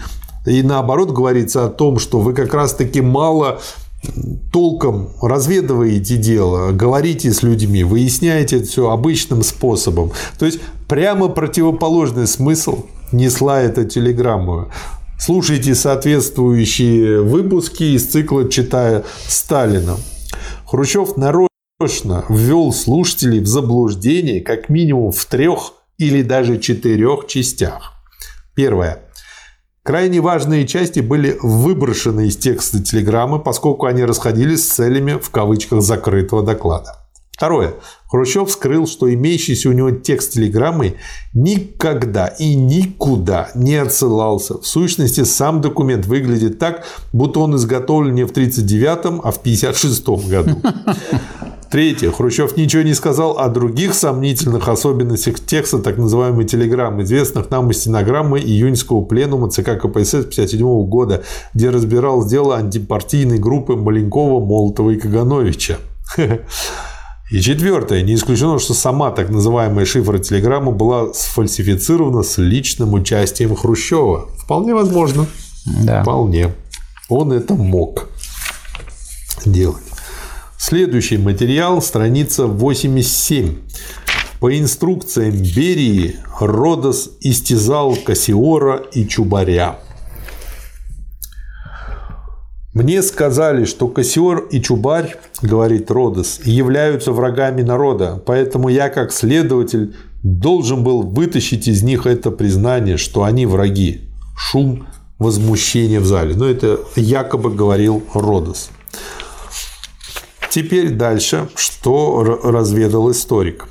Родос был предан суду по специальному постановлению Президиума ЦК КПСС от 1 февраля 1956 года и приговорен к смертельной казни 21-26 февраля. То есть в те самые дни, когда проходил 20-й съезд КПСС. Зачем надо было так торопиться? Складывается впечатление, что расправа над Родусом нужна была, чтобы просто поскорее спрятать концы в воду. Крайне спешное избавление от Родоса дает основание думать, что между Хрущевым и Ежовым сохранялась какая-то незримая связь, которая своими корнями уходит в годы, когда Хрущев был одним из первых секретарей. А он был первым секретарем Москвы и Московской области и первым секретарем Украины. ЦК Компартии Украины. Да, да. Дальше страница 90. Сталин не принял во внимание предупреждение о начале войны. Ну, вот эта байка, она такая живучая и такая долгая. Что скажете, Михаил Васильевич? Я скажу, что здесь приведены самые различные факты. И указано, что было очень много э, всяких сообщений, когда будет война и так далее. Но мы перед этим ведь читали и изучали Сталина. Это у нас уже не специальные только обсуждения этой книжки. Мы знаем, как Сталин и что делал в порядке да, подготовки три, к войне. Вот Когда три года, три года до начала войны он сказал, что война неизбежна что мы должны уже действовать, исходя из того, что она обязательно будет. И поэтому была изменена вся экономическая политика, сказать, в смысле подготовки вооружений для войны, в смысле отодвигания наших границ. Поэтому была даже проведена война с Финляндией, на которой которая не хотела соглашаться с, с, с тем, чтобы... С обменом территорий. Да, с обменом территорий. А мы должны были подготовиться к тому, чтобы сказать, враг не мог сразу захватить Ленинград. Второе, значит, это же касалось и границ с так называемой с тогдашней Польшей, потому что э, эти границы были навязаны нам после Первой мировой да. войны, где проиграла Россия, и там на, той, на польской территории были и украинцы, и белорусы, и поэтому, когда встал вопрос о том, что значит, надвигается война, перед войной – значит, по договоренности с возможным противником отодвинута была границу, то есть в интересах сохранения безопасности И СССР. Вот, э, что конкретно здесь? Документы, изданные после распада СССР, показывают, Сталин и советское руководство ожидали немецкого нападения, но предупреждения, поступавшие из множества источников, были невнятными и взаимоисключающими. Вадим Кожинов находит много общего между позицией советского руководства и это вот очень интересный факт. И еще более разительным просчетом президента США Рузвельта, которому не удалось разгадать планы японцев в отношении Перл-Харбора. Но, как далее отмечает Кожинов, историкам не приходит в голову осуждать президента Рузвельта за его неспособность предвидеть это нападение. Вот а, а, почему, где это кроется, вот, вот такое? А я вот хочу напомнить всем, кто смотрел наши предыдущие обсуждения, в том числе так сказать, связанные с изучением того, что Сталин писал и что говорил, он весь и это мы подчеркивали, говорил, что мы должны пробежать за 10 лет. То есть он то... это предвидел. Конечно. И он главному подготовил. За 10... Конкретную дату он да, не может сказать. За 10 лет нужно пробежать то расстояние, когда, которое другие страны пробежали за сто лет. Если мы этого не сделаем, нас сомнут. Но если Сталин говорил сомнут, потом в отчетных докладах на съезде он говорил о том, какая складывается ситуация, что э, в Европе поджигатели войны становятся у власти, я думаю, что участие наше так сказать, в войне в Испании являлось тоже одним из, так сказать, таких рубежей, на котором мы, так сказать, готовились к войне. То есть я думаю, что вот этот разговор о том, что мы не готовились к войне, ну, он какой-то обманный и глупый. Это просто болтология болтунов, да. которые ничего не умели и никогда не делали сами, да.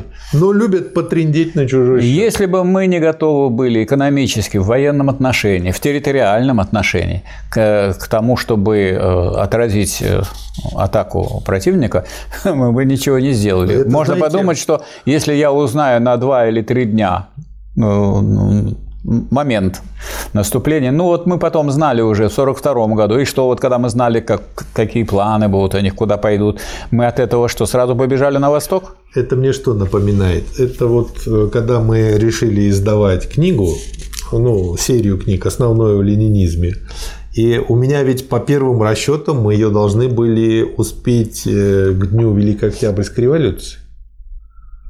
Но мы не успели. Потом мы дальше. Вот так же, Потом и так дальше. же вот и Советский вот меня Союз. тоже можно было бы обвинять, да. что вот я не учел это, я вот. не учел это. Но я, я думаю... первый раз в жизни и товарищи, мы вместе издавали книгу, а здесь первый раз была такая война. Но в принципе-то мы ее издали и сделали, и совсем не важно, что дата другая, главное, что сделали. Но я обращаю внимание, что мы здесь не, не мнение высказываем, а имеем документ да? историка, который говорит, что как недавно стало известно, сообщение Зорге о нападении Германии 22 июня 1941 года оказалось фальшивкой, сработанной в годы хрущевской оттепели. Опаньки! Вот и все. А сколько снято фильмов? И сколько было разных да. Э, таких свидетельств. И прямо тут моментально мы должны были делать такие действия, которые привели к, к немедленному нападению. В чем паскудство? Ведь подмазывается к хорошему человеку Зорге. И от его имени, его словами вымазывают грязью другого хорошего да. человека. Страница 93. Донесение Воронцова. Хрущев. Следует сказать, что такого рода информация о нависающей угрозе вторжения немецких войск на территорию Советского Союза шла и от наших армейских и дипломатических источников. Так, например, в донесении из Берлина от 6 мая 1941 года военно-морской атташе в Берлине капитан первого ранга Воронцов доносил – ну и дальше о том, что вот-вот-вот-вот оно это произойдет. И что произойдет через Прибалтику? А для чего тогда войска туда вводились да. в Прибалтику? Раз как будто мы не знали, что будет через Прибалтику. Для того туда войска ввели и настояли даже на изменении там политического строя да. на демократический, с тем, чтобы туда в первую очередь не пришли сразу немецкие войска. В данном случае мы знаем точно, Хрущев пошел на сознательный обман, ибо мы располагаем текстом записки адмирала Кузнецова, в которой он информирует Сталина о депеше Воронцова и вдобавок дает краткую оценку ее содержания. Но мнение Кузнецова оказалось выброшенным из закрытого в кавычках доклада, что коренным образом искажает суть самого донесения. Хрущев намеренно скрыл от аудитории тот факт, что командование ВМФ расценило полученные Воронцовым сведения как дезинформацию, специально направленную на то, чтобы ввести в заблуждение советское руководство. Следующий э, пункт. Германский перебежчик. Очень интересный на самом деле пунктик – Ниже Хрущев в своем докладе вновь затронул тему предупреждений. Известен и такой факт. Накануне самого вторжения гитлеровских армий на территорию Советского Союза нашу границу перебежал немец и сообщил, что немецкие войска получили приказ 22 июня в 3 часа ночи начать выступление против Советского Союза. Михаил Васильевич, а теперь как сам факт выглядит. Слушайте. Упомянутого солдата, на самом деле был такой перебежчик, звали Альфред Лисков – и нельзя не сказать, что его предупреждение не осталось без внимания. Доклад о задержании 21 июня в 21.00 дезертировавшего из германской армии Лискова был по телефону передан, вот смотрите на оперативность связи, 22 июня в 3 часа 10 минут ночи, менее чем за час до нападения. Таким образом, следует признать неверным оба утверждения из доклада Хрущева. Во-первых, его заявление, что само предупреждение было передано Сталину загодя, и ну, загодя за 50 минут, угу. и немедленно. А во-вторых, что сигнал остался без внимания. Остается сказать, что о предстоящем нападении Лесков узнал в тот вечер, он тоже не знал, 21 июня от своего ротного командира лейтенанта Шульца. То есть, вот как так можно врать, Михаил Васильевич? Это же гений лжи. Тот, кто не может победить истиной, тот может и должен врать. Ну, и сам. Следующий пункт. Расстрелянные полководцы. Вы отметили, как я понимаю. Что скажете, да, Михаил Васильевич? я отметил. В недавнем опубликованном протоколе признательных показаний Ежова подтверждается существование трех самостоятельных, но соперничающих между собой групп военных заговорщиков. Во-первых, группы военных работников во главе с Егоровым, во-вторых, троцкистской группы Гамарника и Кира Лубаревича, и, наконец, офицерско-бонапартийской группы Тухачевского. И ссылка есть Лубянка, Сталин, НКВД, НКГБ, Кукр, СМЕРШ. 39-46 год. Характерный штрих. Хрущев настоял на реабилитации Тухачевского и большинства других командиров в 1957 году. Но более или менее подробное изучение материалов по делу военных началось не ранее, чем в 1962 году. То а уже реабилитировать. было просто помазать грязью. Да, конечно. А не в деле разобраться. Конечно. Отчет соответствующей комиссии, где в сущности опубликовано лишь дополнительные доказательства виновности военачальников, остался засекреченным вплоть до 1994 года.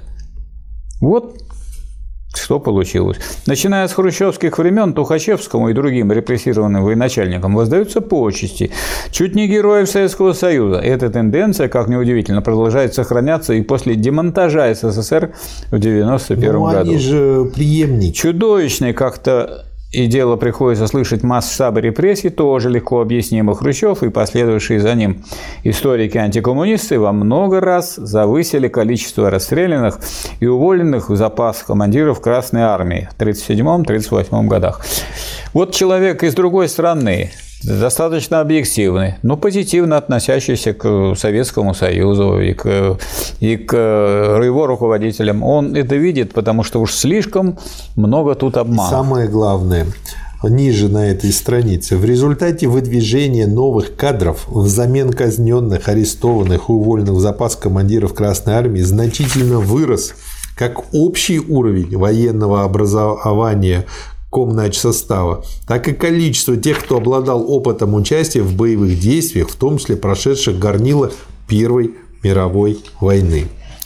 Следующий пункт. Нет, остается сказать, вот тут отмечается, что Хрущев несет персональную ответственность за уничтожение многих офицеров да. Киевского военного округа КВО.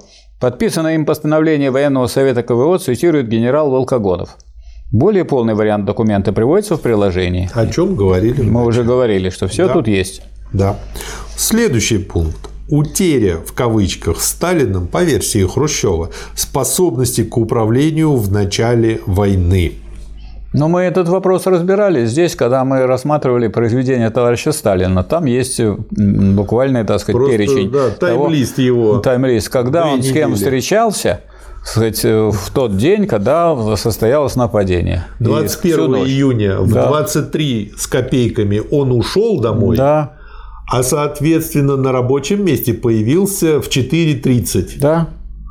Это он появился, это значит, да, и там встать, целый список, и целый список был тех руководителей, да. военных и хозяйственных, и политических. Которые входили, выходили, входили, выходили, выходили и, сказать, да. и принимались меры, так сказать, для... Они, Михаил Васильевич, они так заглянет, а он в прострации. Они не вы, они выйдут. Потом они опять заглянут, он опять в прострации. И вот так все время. Наверное, вот именно так. И так две нет, недели. Нет, там очень долго они заглядывали. Что-то они задерживались а, там. они тоже были. Они заходили, тоже впадали и тоже, в прострацию. Наверное, часами некоторые. Да, и потом выходили только к вечеру. Да. Уставшие.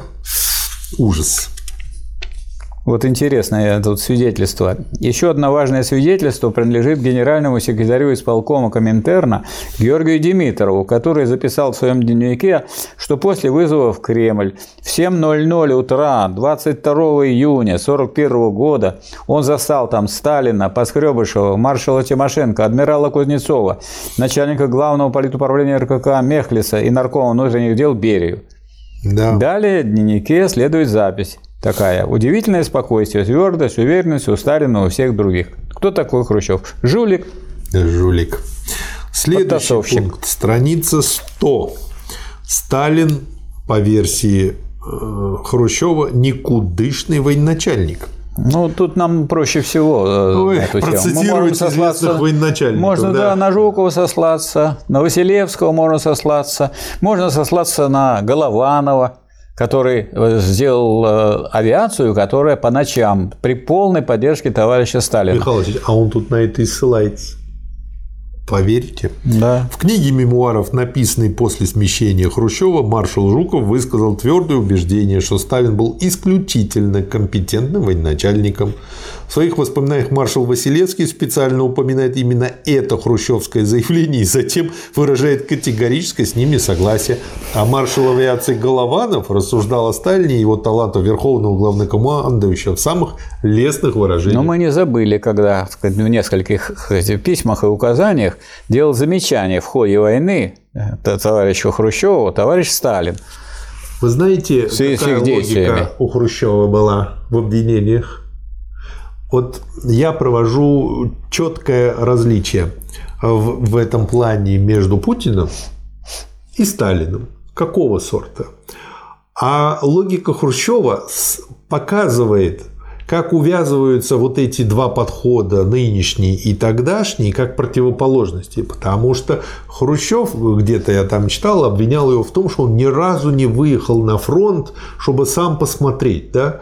То есть вот такая логика, что нужно мотаться. И у меня сразу в голове вспомнилась Лада Калина, за рулем которой первое лицо проехало сколько-то много. Потом, как наше первое лицо за рулем КАМАЗа строила мост. Нет, это а, за, за рулем КАМАЗа мост. Да. Потом наше первое лицо летало вместе с журавлями, охраняло их. Потом оно на суперсовременном истребителе полетало. Вот я не знаю, на подводной лодке плавало и в космос отправлялось или нет, но вот обыватель смотрит, и он видит, что Путин работает.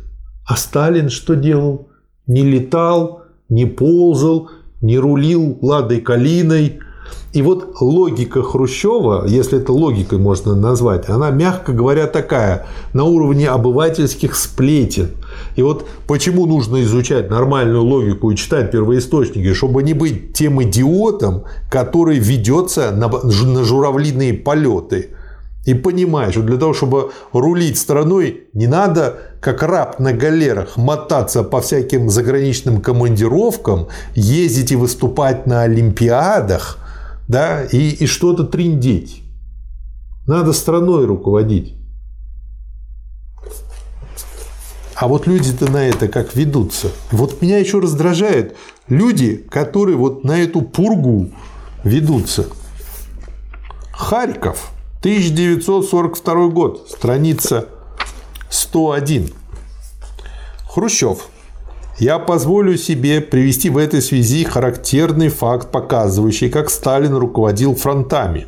Здесь на съезде присутствует маршал Баграмян, вот как раз о чем я говорил, который в свое время был начальником оперативного отдела штаба Юго-Западного фронта и который может подтвердить то, что я сейчас вам расскажу. Ну и дальше про то, что он по глобусу управлял. Это утверждение не только ошибочно. Большинство военачальников не считали Сталина ответственным за поражение под Харьковом, а некоторые были убеждены, что вина должна быть возложена на Хрущева. По словам академика Самсонова, Жуков тоже не был согласен с мнением Хрущева, а маршал Василевский назвал откровенно лживой хрущевскую версию Харьковской операции. То есть за нее несут ответственность Тимошенко, Баграмян и Хрущев. Фамилии Сталина там вообще не фигурировало даже. Ну, дальше идет пункт на странице 102 о том, что буквально... И я теперь понял, откуда я знаю эту фразу. То, что военные операции Сталин якобы планировал по глобусу. Это тоже пункт обвинения. Ну, это просто ну, настолько смешно, что... Что даже грустно. Ну, это грустно, потому что это что многие этому поверили. Ну, это как... Вот меня, знаете, что расстраивает? Есть люди, которые хорошо даже и математику знают, но они сомневаются в том, что Земля круглая. Знаете почему? Когда им говоришь, что куча наших космонавтов, ну не веришь ты американским, но наши люди летали туда, они говорят, ну вот, а им заплатили, им платят хорошо. И получается, человек полжизни отдал на то, чтобы слетать один раз туда, и из этих полжизни лет 15 тяжелейшей подготовки и теоретической, и практической, и физической, и только ради того, чтобы хорошо кормили и платили, чтобы врать потом всем. Вот. И когда э, он узнал, что я знаком с некоторыми космонавтами, которые летают, летали туда, один из них почти 800 суток там пробыл, и он говорит, ну ты у него спроси, а он подтвердит, вот тебе лично скажешь, что Земля круглая. Я этому математику горе сказал, вы знаешь, вы знаете, если я его это спрошу, он мне в рожу плюнет. Я не могу ему задать такой вопрос. Вопрос, это ужас. Ну, в 21 веке, как бы. А вот есть такие, вот на такую да. пургу, вроде бы человек образованный, а ведется. Ну вот э, тут оценку дает очень э, Гровер Хер, очень ясную. Мы имеем дело с наиболее очевидной ложью во всем закрытом докладе Хрущева. Никто даже не пытался хоть как-то подтвердить столь нелепое измышление. Зато очень многие авторы отвергают его, некоторые с негодованием. Достаточно обратиться к отзывам многих военачальников, а также к мнению Молотова. Да. Ну и следующий пункт из этой же области. Сталин принижал якобы заслуги маршала Жукова, за исключением Хрущева никто больше не слышал, чтобы Сталин говорил нечто подобное. По замечанию самого Жукова, часто цитируемому другими авторами, Сталин никогда не оскорблял его, хотя и понизил в должности в 1946 году. Слова маршала можно рассматривать как упрек Хрущеву, ибо трудно вообразить какую-либо иную причину, почему Жукову вздумалось вписывать в воспоминания такое замечание. Да. Следующие пункты. Массовое выселение народов. Михаил Васильевич, мы подходим как бы все интереснее и интереснее.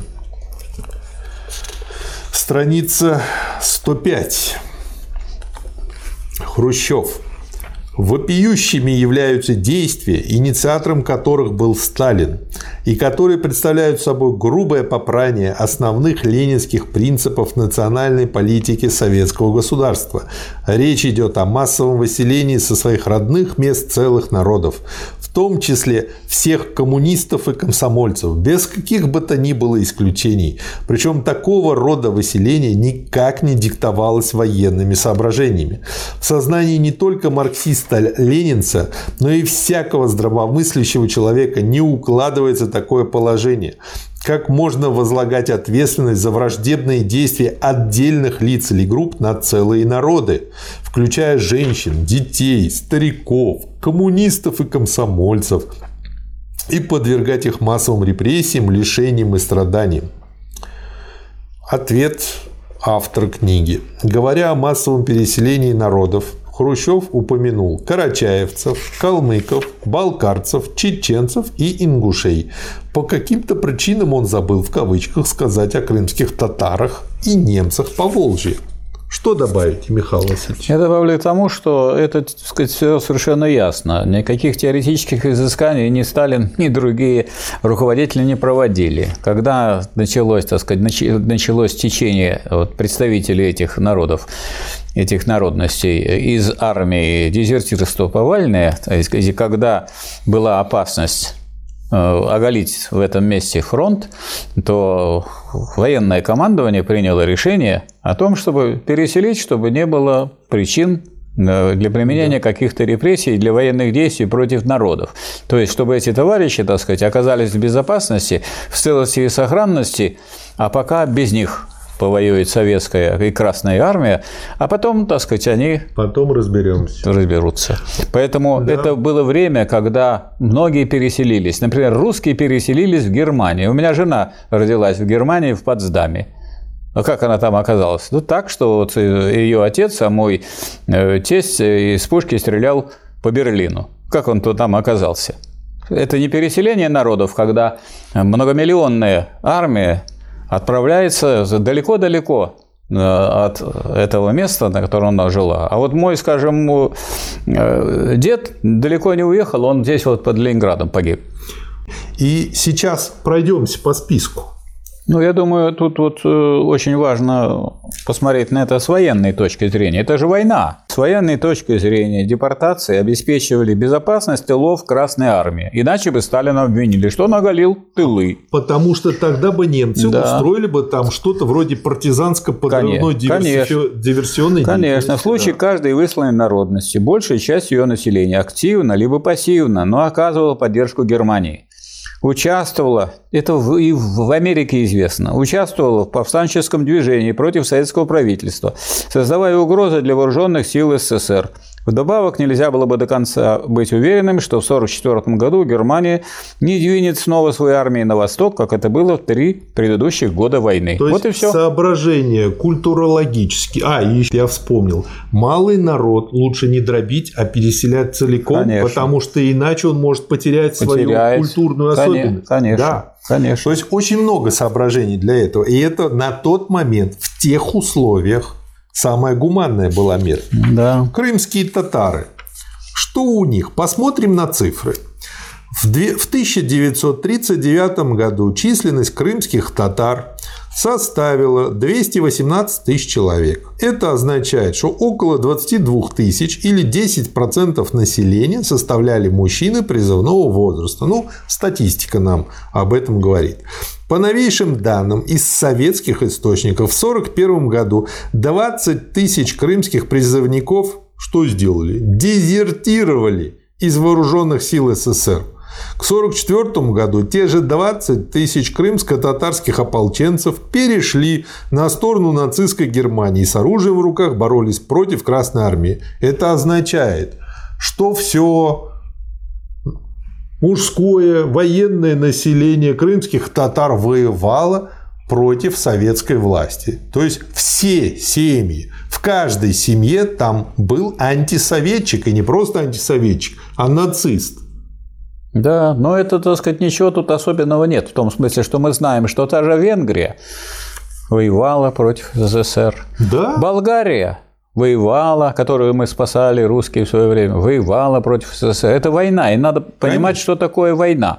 Войну, неужели вы будете, Их не неужели вы это будете привлекать к ответственности каких-то э, персон лиц? Их просто освободили и от э, возможных преследований, и от наказания, их пока переселили в другое место, потому что армия перемещалась миллион, многомиллионная. Да, Теперь, чеченцы и ингуши любят все время говорить, что самое большое количество героев Советского Союза с Кавказа.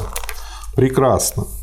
1943 году в Чечено-Ингушской автономной Советской Социалистической Республике проживало приблизительно 450 тысяч чеченцев и ингушей, что означает, что среди них 40-50 тысяч составляли ну, те же 10% мужчины призывного возраста. В 1942 году, то есть в разгар военных успехов нацистской Германии, 14 тысяч 576 мужчин были призваны на военную службу, то есть не все, а примерно одна треть от призывников на военную службу, из которых 13 560 человек, то есть 93% дезертировали и либо скрылись, либо влились в орудовавшие в горной местности повстанческие или бандитские группировки.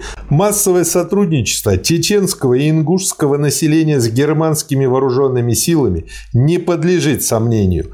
23 февраля 2000 года радио, причем «Свобода», не наша, передало интервью чеченских националистов, в котором, оно горделиво, в котором они горделиво хвастали тем, что подняли прогерманское антисоветское вооруженное восстание, начавшееся в феврале 43 года, то есть в то самое время, когда продвижение Германии вглубь Кавказа было наибольшим.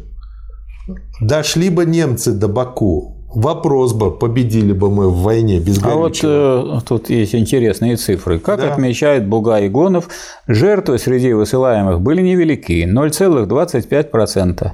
25% от их общей численности. Отчеты НКВД свидетельствуют об отправке 180 эшелонов, которые перевезли 493 269 493 269 чеченцев и ингушей, а также представители других народностей, взятых в то же время под стражу. Во время операции 50 человек были убиты, 1272 умерли в пути. Да. Поскольку переселение проводилось в зимние месяцы и в то же самое время, когда шла самая жестокая война в европейской и, возможно, мировой истории, цифры понесенных потерь не кажутся слишком высокими. Давайте возьмем, какие потери во время войны понесли другие народности О. и другие народы. И мы увидим, ага, да. что не может быть во время войны такой ситуации, когда бы никто никаких потерь не понес. Да. И не надо выделять себя, так сказать, или какую-то свою да. народность. Я, меня, например, поразило то, что вот в некоторых странах, там, на кладбище смотришь, там, мы вот погибшим э, представителям только этой нации, и все. Как так может быть? А мы, например, скорбим по всем погибшим. Но это, знаете, вот такой же кишмиш в башке у одного по фамилии да. Шальёпа, фрукта, который да. снял якобы хороший советский, в кавычках, фильм «28 панфиловцев». Это оскорбительная антисоветчина. Никто никогда не воевал за казахов или за русских в той войне. Воевали за свою советскую родину. Все были советские. А то там такие рассуждения, что если... То есть он предлагал называть всех казахов русскими, потому что они воевали за русских. Да, да, да. да. То есть он этим делом, во-первых, глупость говорит, во-вторых, лжет, в-третьих, раздувает национализм. Во всех смыслах. Так, так чтобы дальше. Ой, в общем, Шальёпа – продолжатель дела Хрущевы, по сути. Следующий пункт, Михаил Васильевич. Ленинградское дело, страница 110. Хрущев. После окончания Отечественной войны советский народ с гордостью отмечал славные победы, достигнутые ценой больших жертв и неимоверных усилий. Страна переживала политический подъем. И вот в этот период вдруг возникает так называемое Ленинградское дело. Как теперь уже доказано, это дело было сфальсифицировано. Невинно погибли товарищи Вознесенский, Кузнецов, Родионов, Попков и другие. Что добавить к этому? Я добавлю, что год спустя 3 мая 1954 года, возглавляемый Хрущевым Президиум ЦК КПСС, 111 страница, утвердил постановление, посвященное Ленинградскому делу, в кавычках. Главным виновником там был назван предшественник Игнатьева на посту министра МГБ Абакумов.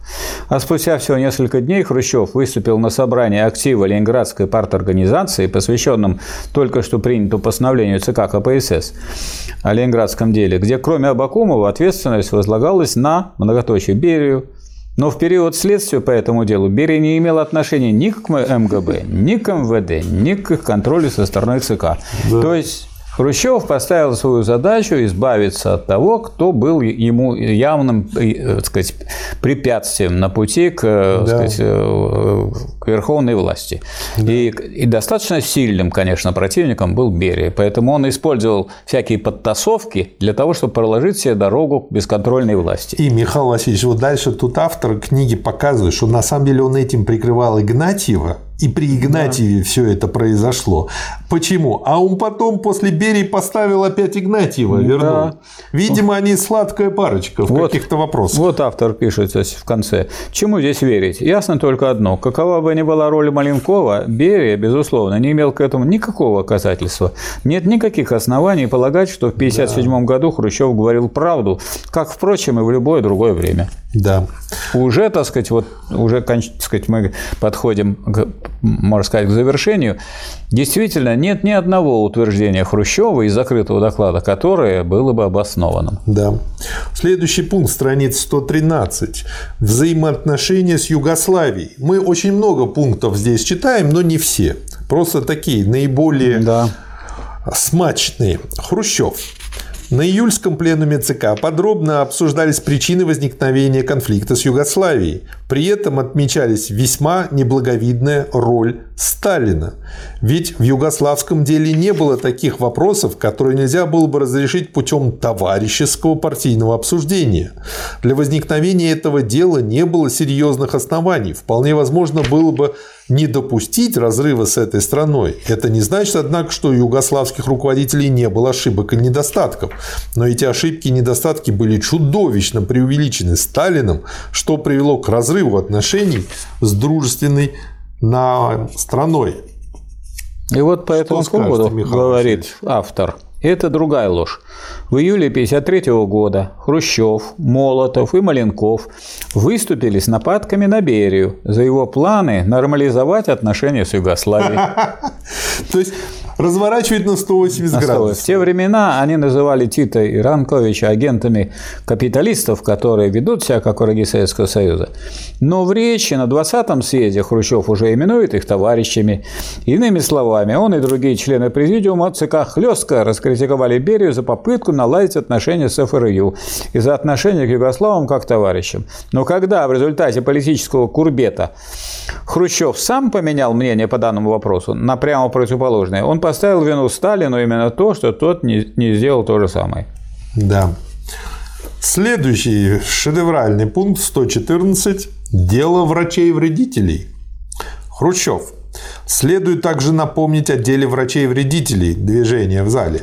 Собственно, никакого дела не было кроме заявления врача Тимошук, которая да, может быть под влиянием кого-нибудь или по указанию, ведь она была негласным сотрудником органов госбезопасности, написала Сталину письмо, в котором заявляла, что врачи якобы принимают неправильные методы лечения.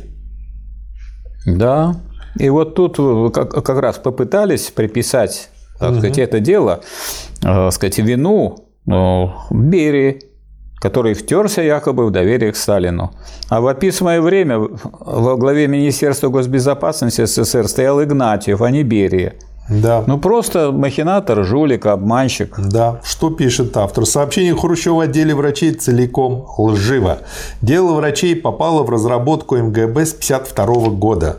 А письма Тимошук были написаны еще в 1948 году. Представляете, как он оболгал человека? Да. Но именно Берия положил конец фальсификации следственных материалов по делу врачей, освободил да. самих врачей и добился взятия под стражу виновных. А среди них Игнатьева, который был освобожден сразу после того, как во второй половине июня 1953 года с Берией было покончено.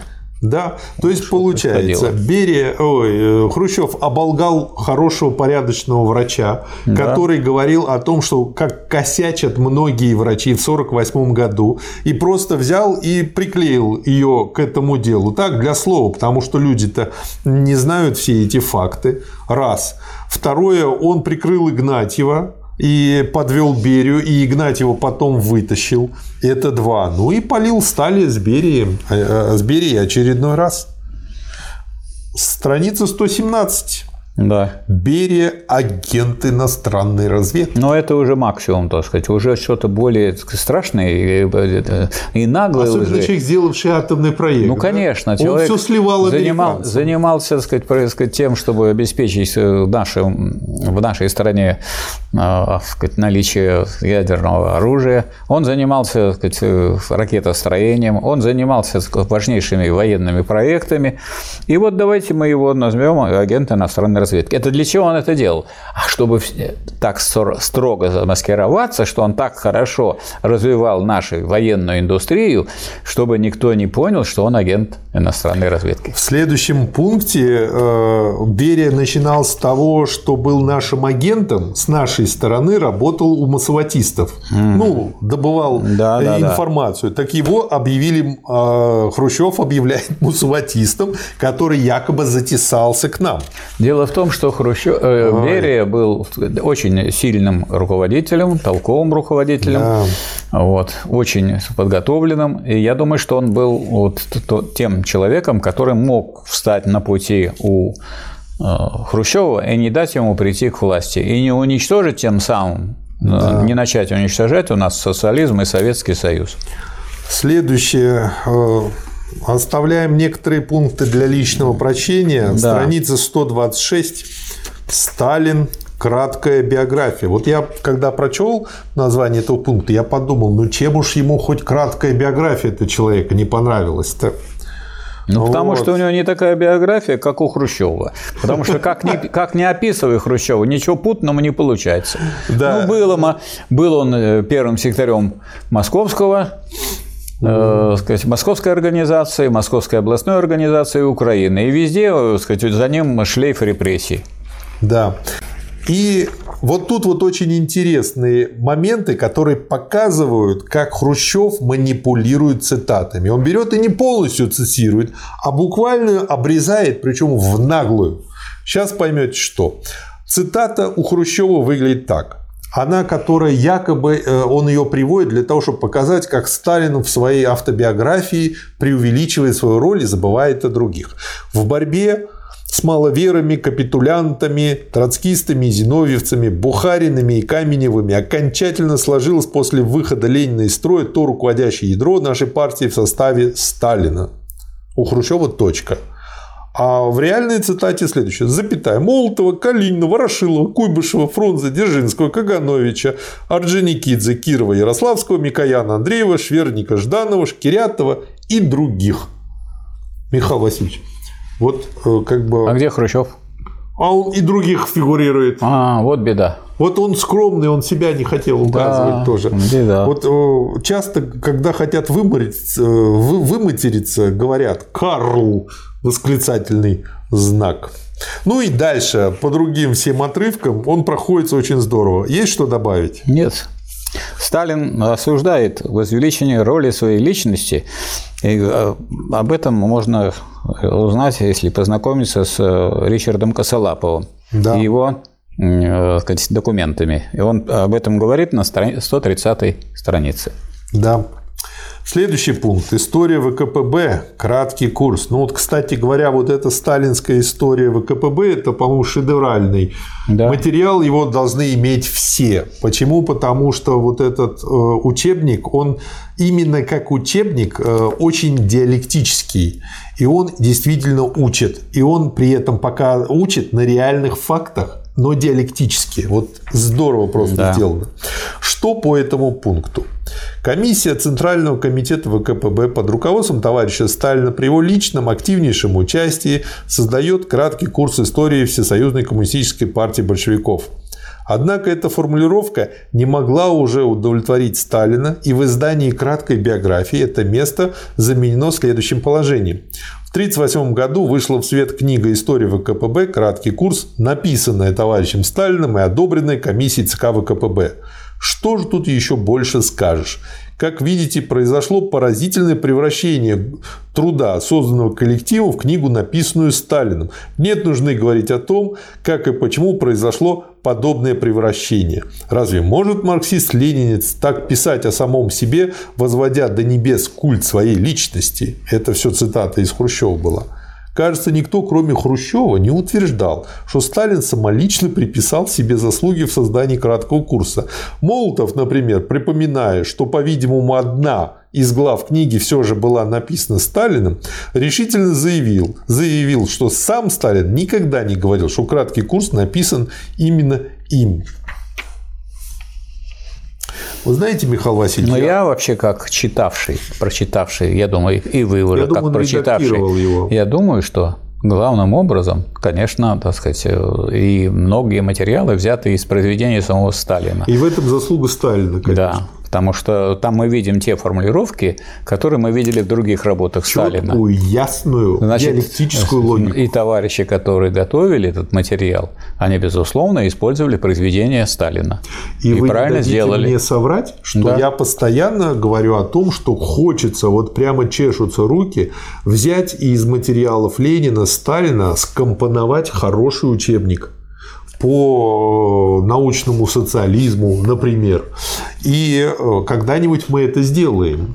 И мы там просто выделим, ну, надо будет придумать, как печатать. Вот именно потому, что в цитаты. учебнике кто-то компонует, а не авторы этих произведений, то вообще история не дает хороших примеров, чтобы были хорошие учебники по путем компоновки. Михаил Васильевич, Это вот как раз именно краткий курс истории УКПБ – это такой замечательный пример. а вот вы смотрели фильм про приключения Шурика? Помните, что там Смотрел. сказали, у вас несчастные случаи на стройке есть? Были? Он Да. сказал, не были, слава богу, будут. Будут примеры. Вы же знаете, Ну, Я рад буду. будут. Так вот, мне после прочтения этого пункта пришла следующая мысль. Смотрите, Михаил Васильевич, первое. Хрущев че- человек хитрый, но не умный. Второе.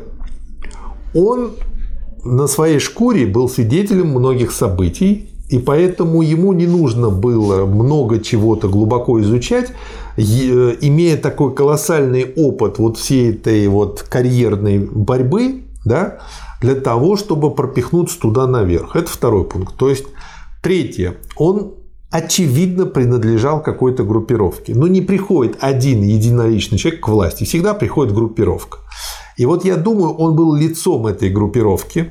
Почему? Потому что доклад, который он написан, с точки зрения воздействия на лимбику, на эмоции, он гениально. Этот доклад гениально мерзостный доклад, гениальный в своей демонстрации технологии манипулирования людьми, а гениальный с точки зрения умения обманывать и лжи. Гениальный с точки зрения того, как можно использовать технологию. Он гениальный в том плане, что он показывает, что голая технология, лишенная сути и понимания, ее можно направить как к развитию, так и к деградации. И он, на мой взгляд, этот доклад показывает, что Хрущев не только не был один, но он не был главным в этой группировке. И вот тут вот я себе читая вот это, подумал, что почему Маленков сразу там не восстал, когда было видно, вот мы читаем все время гул в зале, рокот в зале, то есть как бы нету одобрения в зале, да, вот видно, что вот низовая часть, она бурлит. И моя мама и бабушка рассказывали, как они восприняли все это. В общем, хотели Хрущева расстрелять, грубо говоря, образно. То есть никто Хрущева из простых людей не воспринял против этого. То есть умный человек, понимая, что вот так весь народ будет в большинстве своем против тебя, пойдет на это? Нет. Пойдет только тот, кто вынужден пойти. Это точно так же, как я наблюдал как тяжело давались Владимиру Владимировичу его слова про повышение пенсионного возраста. Было видно, как он не хочет их говорить. Да? Он понимал, что, может быть, как-то тут и вылезет ему криво. Ну, не вылезло, повезло ему. Так вот, и здесь точно так же. Так мог пойти только человек, уверенный, что за ним стоят другие, которые его вытянут. И который просто был лицом. И потом, если посмотреть, что дальше вытворял Хрущев – и со страной, и с принятыми решениями. Это чистый троцкистский заговор. Я считаю, что недобит был заговор. И вот он и вылез. И наверняка, я не знаю насчет Маленкова, Молотова и прочих, но наверняка там тот же Микоян участвовал в нем. Вот. И э, видно по тем, кто процветал дальше, можно сделать предположение, кто был активным ядром всего этого. Еще почему? Вторая причина, э, я так считаю – все слова, которые мы видим против СССР, против советского строя, против Ленина, против Сталина, против большевизма, вот целые мемы взяты отсюда, то, что по глобусу руководил, вот это. Я просто читаю здесь и вижу вот эти фразы, и они ведь потом разошлись, почему они стали э, и въелись в кожу людям, они везде повторялись многократно, потом были подхвачены западной пропагандой. Понимаете, я считаю, что это подготовленная акция и готовила ее группировка, готовила долго. Да, конечно. Потом она вылила Конечно, все она готовила и группировка, но злодейство и гениальность несовместимы. Гений и злодейство несовместимы, и нельзя называть гениальными тех людей, которые принесли, нанесли вред человечеству. Сталинская подпись на постановление 2 июня 1951 года о сооружении скульптуры в свою честь. 133 страница. Да, Вот был же культ Михаил Васильевич, поставил же он подпись. Подпись он на выделении так сказать, 33 тонн меди поставил. Это разные вещи. Это раз. Во-вторых, речь шла э, сказать, о, о том, чтобы сказать, на Волгодонском канале поставить скульптуру.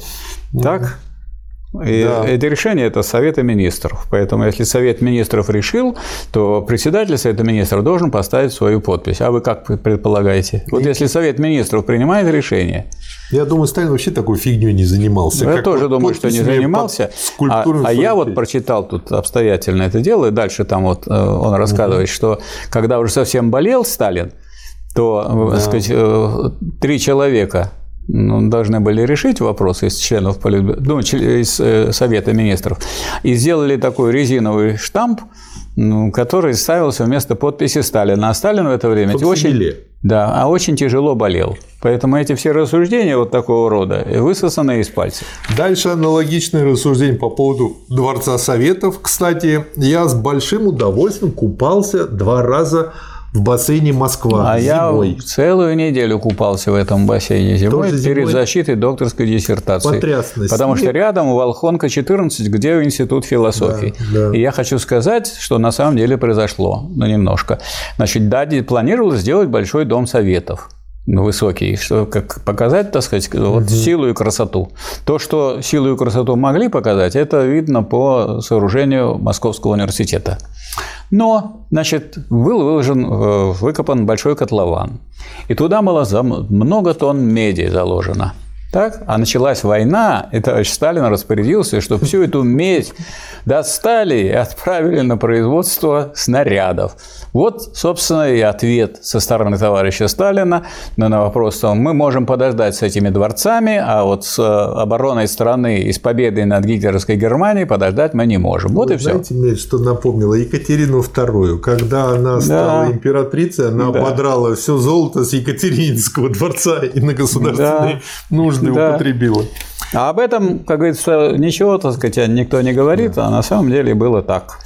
136 страница. Ленинские и сталинские премии. Что скажете об этом? А Михаил ей Васильевич? нечего и говорить. Что тут это? Это уже получается, что сказать, Хрущев собирает всякую пыль. Ну, какое это Да. имеет значение? Ну, есть э, премии так сказать, имени того-то и того. И что? Да. А почему, может быть, время так сказать, имени какой-то одной фигуры Нобелевская, а чем, сказать, а что, Сталин хуже Нобеля? Ну, Какие я думаю, заслуги? их сравнивать в принципе нельзя. Ну, так вот и Что думаю- сделал Нобель? Он придумал технологию обработки нефти, это положительно. Да, и был бы крупным таким Но хозяйственником, при этом обокрал кучу народу. Да. И ну это что? отрицательно. И мы не против того, чтобы были Нобелевские премии. Но Нобелевское время есть. А почему не может быть но- премии Сталина? Это какие-то уже придирки прошли. Все плохое, если это имени Сталин. Вас имя Сталина коробит? Нет. Тем более Сталин – это не его действительное имя. Это псевдо. Его имя, псевдо- у него и фамилия Джугашвили. То есть есть, Страница- есть его, так сказать, политические заслуги. Этому политические заслуги могут быть отданы известные почести. И это ничего такого страшного в этом нет. Страница 144. Да. Необоснованные в кавычках обвинения Молотова и Микояна. Хрущев. А возьмите первый пленум ЦК после 19 съезда партии, когда выступил Сталин и на пленуме давал характеристику Вячеславу Михайловичу Молотову и Анастасу Ивановичу Микояну, предъявив этим старейшим деятелям нашей партии ничем не обоснованные обвинения. Что скажете, Михаил Васильевич? Я читал это все у Сталина, поэтому ничего там необоснованного нет. Он сказал о некоторых недостатках, которые есть у его товарищей, и эти товарищи были включены в соответствующий орган. Ну и самое И смешное то, что, ну, вы знаете, на мой взгляд, это не просто недостатки у Молотова, а у Молотова недостаток такой, который называется выбалтывать все своей жене, а у жены потом тоже И тем не много менее, подружек. и тем не менее, это говорит этот эпизод о либерализме Сталина. Он сказал, он их не, не предлагал Михаил исключить Васильевич, из правительства. Вот, сейчас вас начнут цитировать, что вы сказали, что Сталин был либералом. Ну, Конечно, он слишком, слишком добрый был по, некотор- по отношению к некоторым поступкам. Да. Ну и последнее, как бы, э, как бы, ну, в этом разделе обвинение расширения состава президиума ЦК, страница 147. То есть, как я понял, Сталин хотел добавить туда молодых людей Да, для того, чтобы обновить состав. Ну, да, уже все старые. Да, конечно. И что по этому И, и поводу в было? этом он виноват. Виноват. Ох, Безусловно, виноват. виноват. в том, что он хотел, так сказать, обновить и так, чтобы сохранялась преемственность. Да. Дальше здесь есть еще два раздела, очень интересно. Вот мы перечислили как бы все такие обвинения, но не все, но такие самые яркие. А, Я их, эти два раздела для себя пометил как последствия и пружины. И вот, значит, последствия хрущевских разоблачений, этих фальшивых реабилитаций. Страница 149. Да. Ниже обсуждаются реабили- реабилитационные материалы на некоторых партийных руководителей, чьи имена были названы в закрытом докладе Хрущева. А содержание этих справок постановлений сравнивается со сведениями из источников, опубликованных в постсоветский период. Как следует из таких сопоставлений, реабили- реабилитационные материалы не ставили своей целью выяснить правду о виновности или невиновности тех или иных репрессированных лиц. Да и могло ли быть иначе? И вот тут я у вас вижу отметки. Что скажете, Михаил Да Васильевич? я скажу, что здесь Хрущев руководствовался одним. Так сказать, все так сказать, все недостатки, которые были у, в том числе при э, составлении этих самых революционных справок, где ничего не проверялось, где ничего не разбиралось, а просто сказать, те, кто обвинялись, обвинялись об- объявлялись невиновными, а обвинения приписывались Сталину. Больше ничего тут нету. И это автор показывает достаточно обстоятельно, очень убедительно и фактологично. Можно это почитать, и все. Тут понятно. Да. Хорошо. Тогда перейдем к странице 176. Про скрытые пружины хрущевских разоблачений. Почему Хрущев выступил с критикой, выступил с критикой Сталина? И тут, как я понимаю, несколько гипотез он высказывает. Почему Хрущев выступил с погромной речью против Сталина? Каковы были его истинные мотивы? Доводы, звучавшие из уст Хрущева, уже нельзя принимать всерьез. Они столь же фальшивы, как и хрущевские разоблачения, о чем знал, как правило, сам докладчик или не придавал тому никакого значения. Что добавить, Михаил? Я добавлю только одно. Так сказать, смысл действий Хрущева был совершенно ясен. Значит, застрелить или, так сказать, по-другому как-то расправиться с Берией, который ему противостоял, и повернуть курс назад в сторону капитализма. Что мы имеем? Потому что он в этом смысле подтверждает предположение, что он представитель троцкистской линии, троцкистской группировки. Вот, собственно, и все. Это все эти разоблачения, это никакие не разоблачения, а это, так сказать, маскировка изменения политического курса. И вот автор и говорит, что совершенно однозначно готовилось изменение политического курса. И об этом говорят товарищи из Китая. А, страница 177. Да. Да. Вы прочтете или мне прочесть? Ну, давайте я прочту. Давайте. На странице 176, во-первых, говорится, что это все неправда Да. в докладе.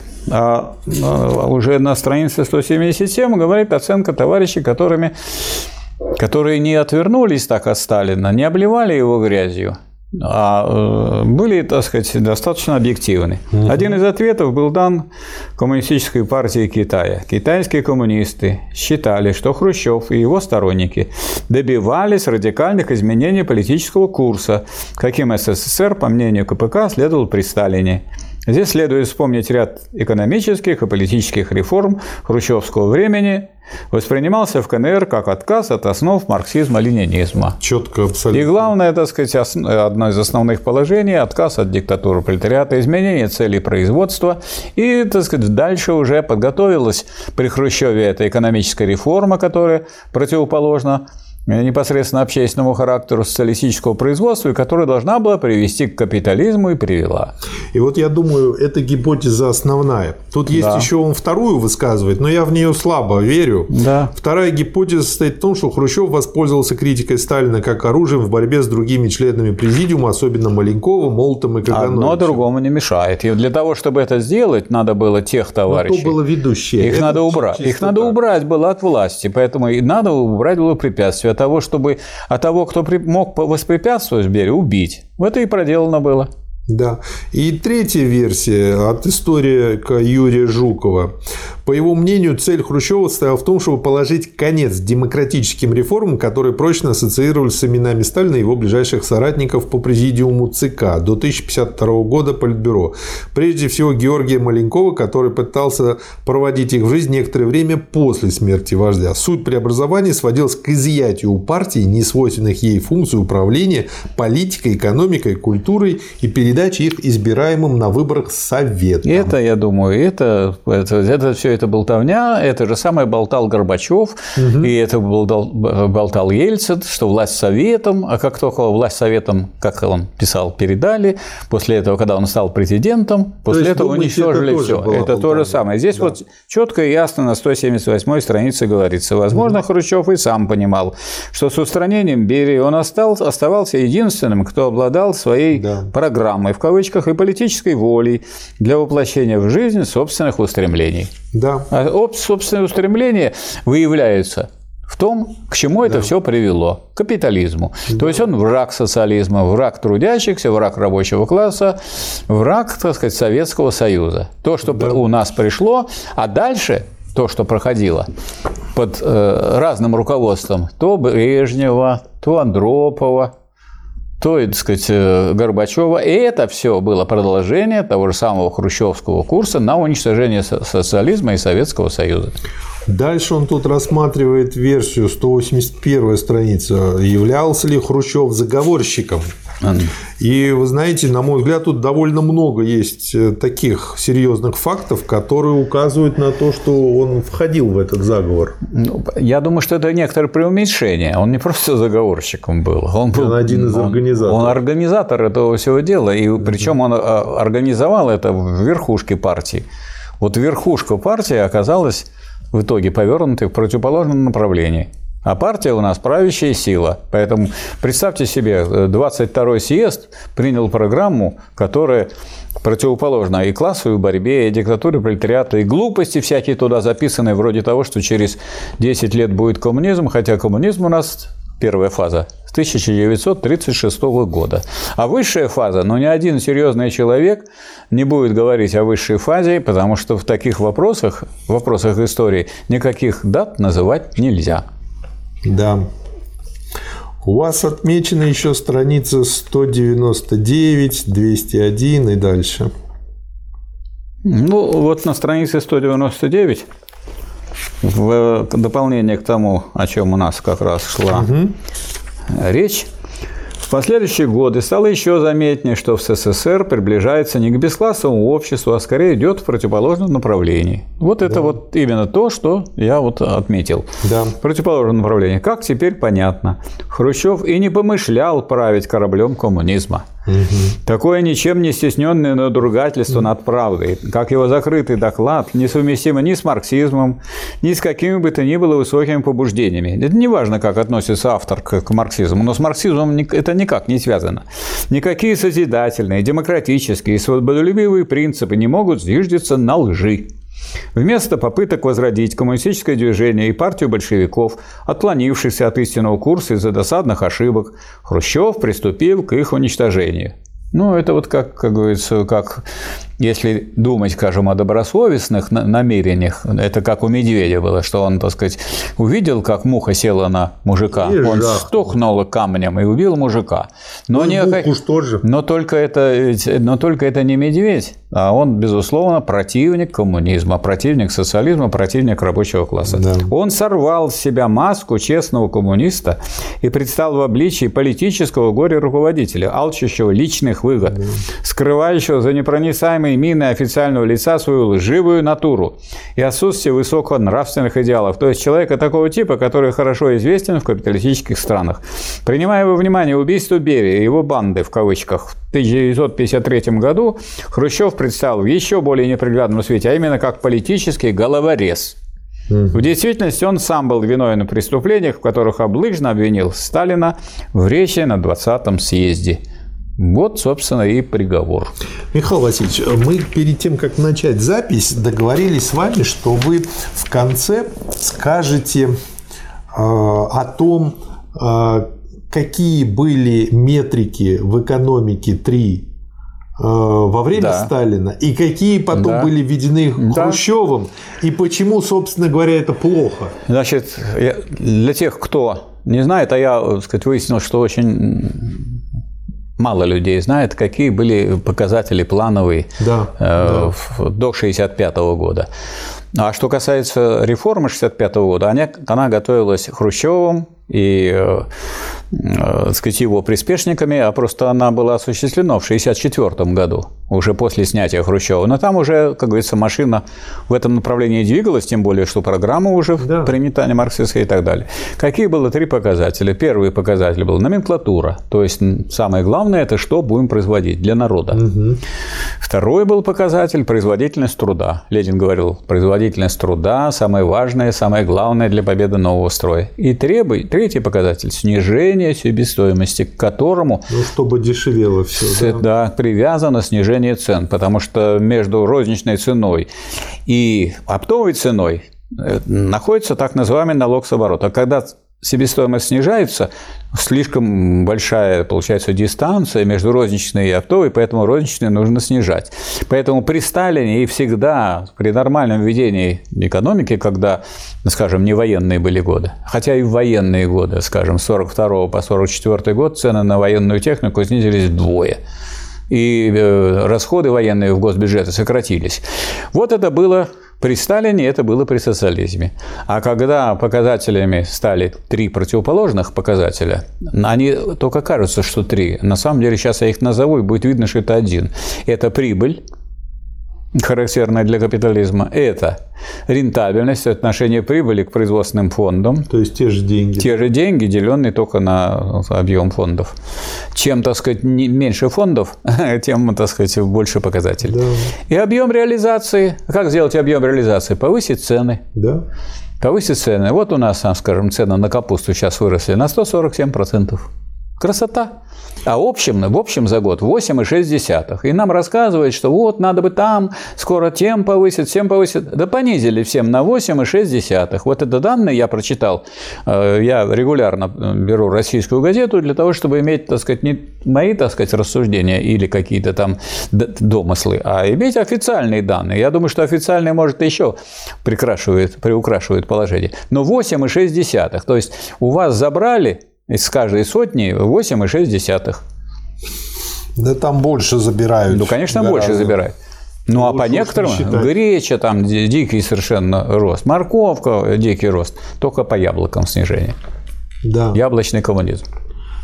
Но яблоки теперь твердые, так сказать, ничем не пахнут. И, и у них вроде и сортов нет, а красные яблоки, белые яблоки, желтые яблоки. И вот получается, верхушка вполне возможно, вполне возможно понимала, что делает, а большинство людей мало понимало, что происходит да. именно из-за того, что не вполне овладели теорией. Да, вот это, вот это очень вам спасибо, что вы сюда на эту сторону вывели. Потому что мы можем тут спорить, можем в чем-то не соглашаться, но мы согласны однозначно в том, что если мы хотим теории, разобраться, да. надо в теории разбираться. И именно с точки этой теории подходить э, к решению каких-то вопросов. По некоторым вопросам сразу не решишь. Поэтому должна быть такая основа. Если этой теоретической основы нет, то ни о каком сознательно управляемом хозяйстве, ни о каком сознательно управляемом процессе и речи быть не может. А тогда остаются бунты, вроде казахстанского бунты, и всякого рода протесты, когда люди ничего не знают, Это они бурление. просто против. Да. Это просто против. У них нет никакой мысли о том, а куда вам идти. А сколько существует направлений, кроме направления на север? А бесконечно много. Это просто выплеск эмоций. Это выплеск эмоций и это разрушение.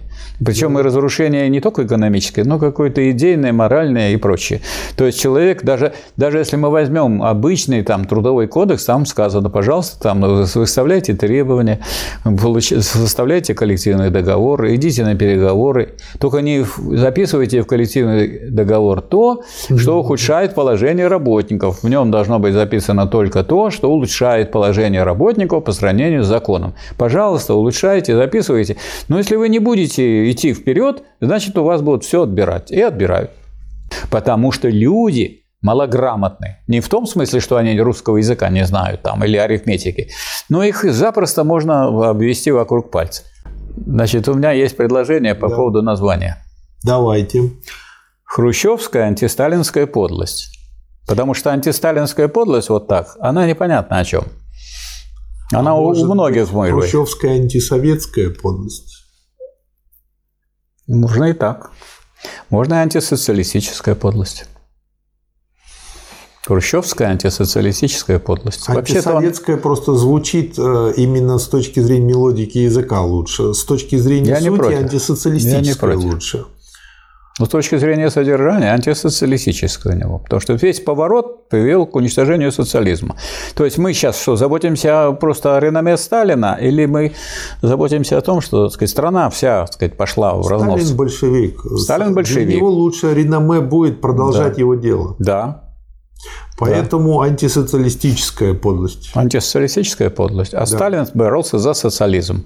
И вообще вот его вклад в историю в том, что он организовал вот, и внес так сказать, колоссальные усилия и внес колоссальный вклад в строительство социализма в СССР.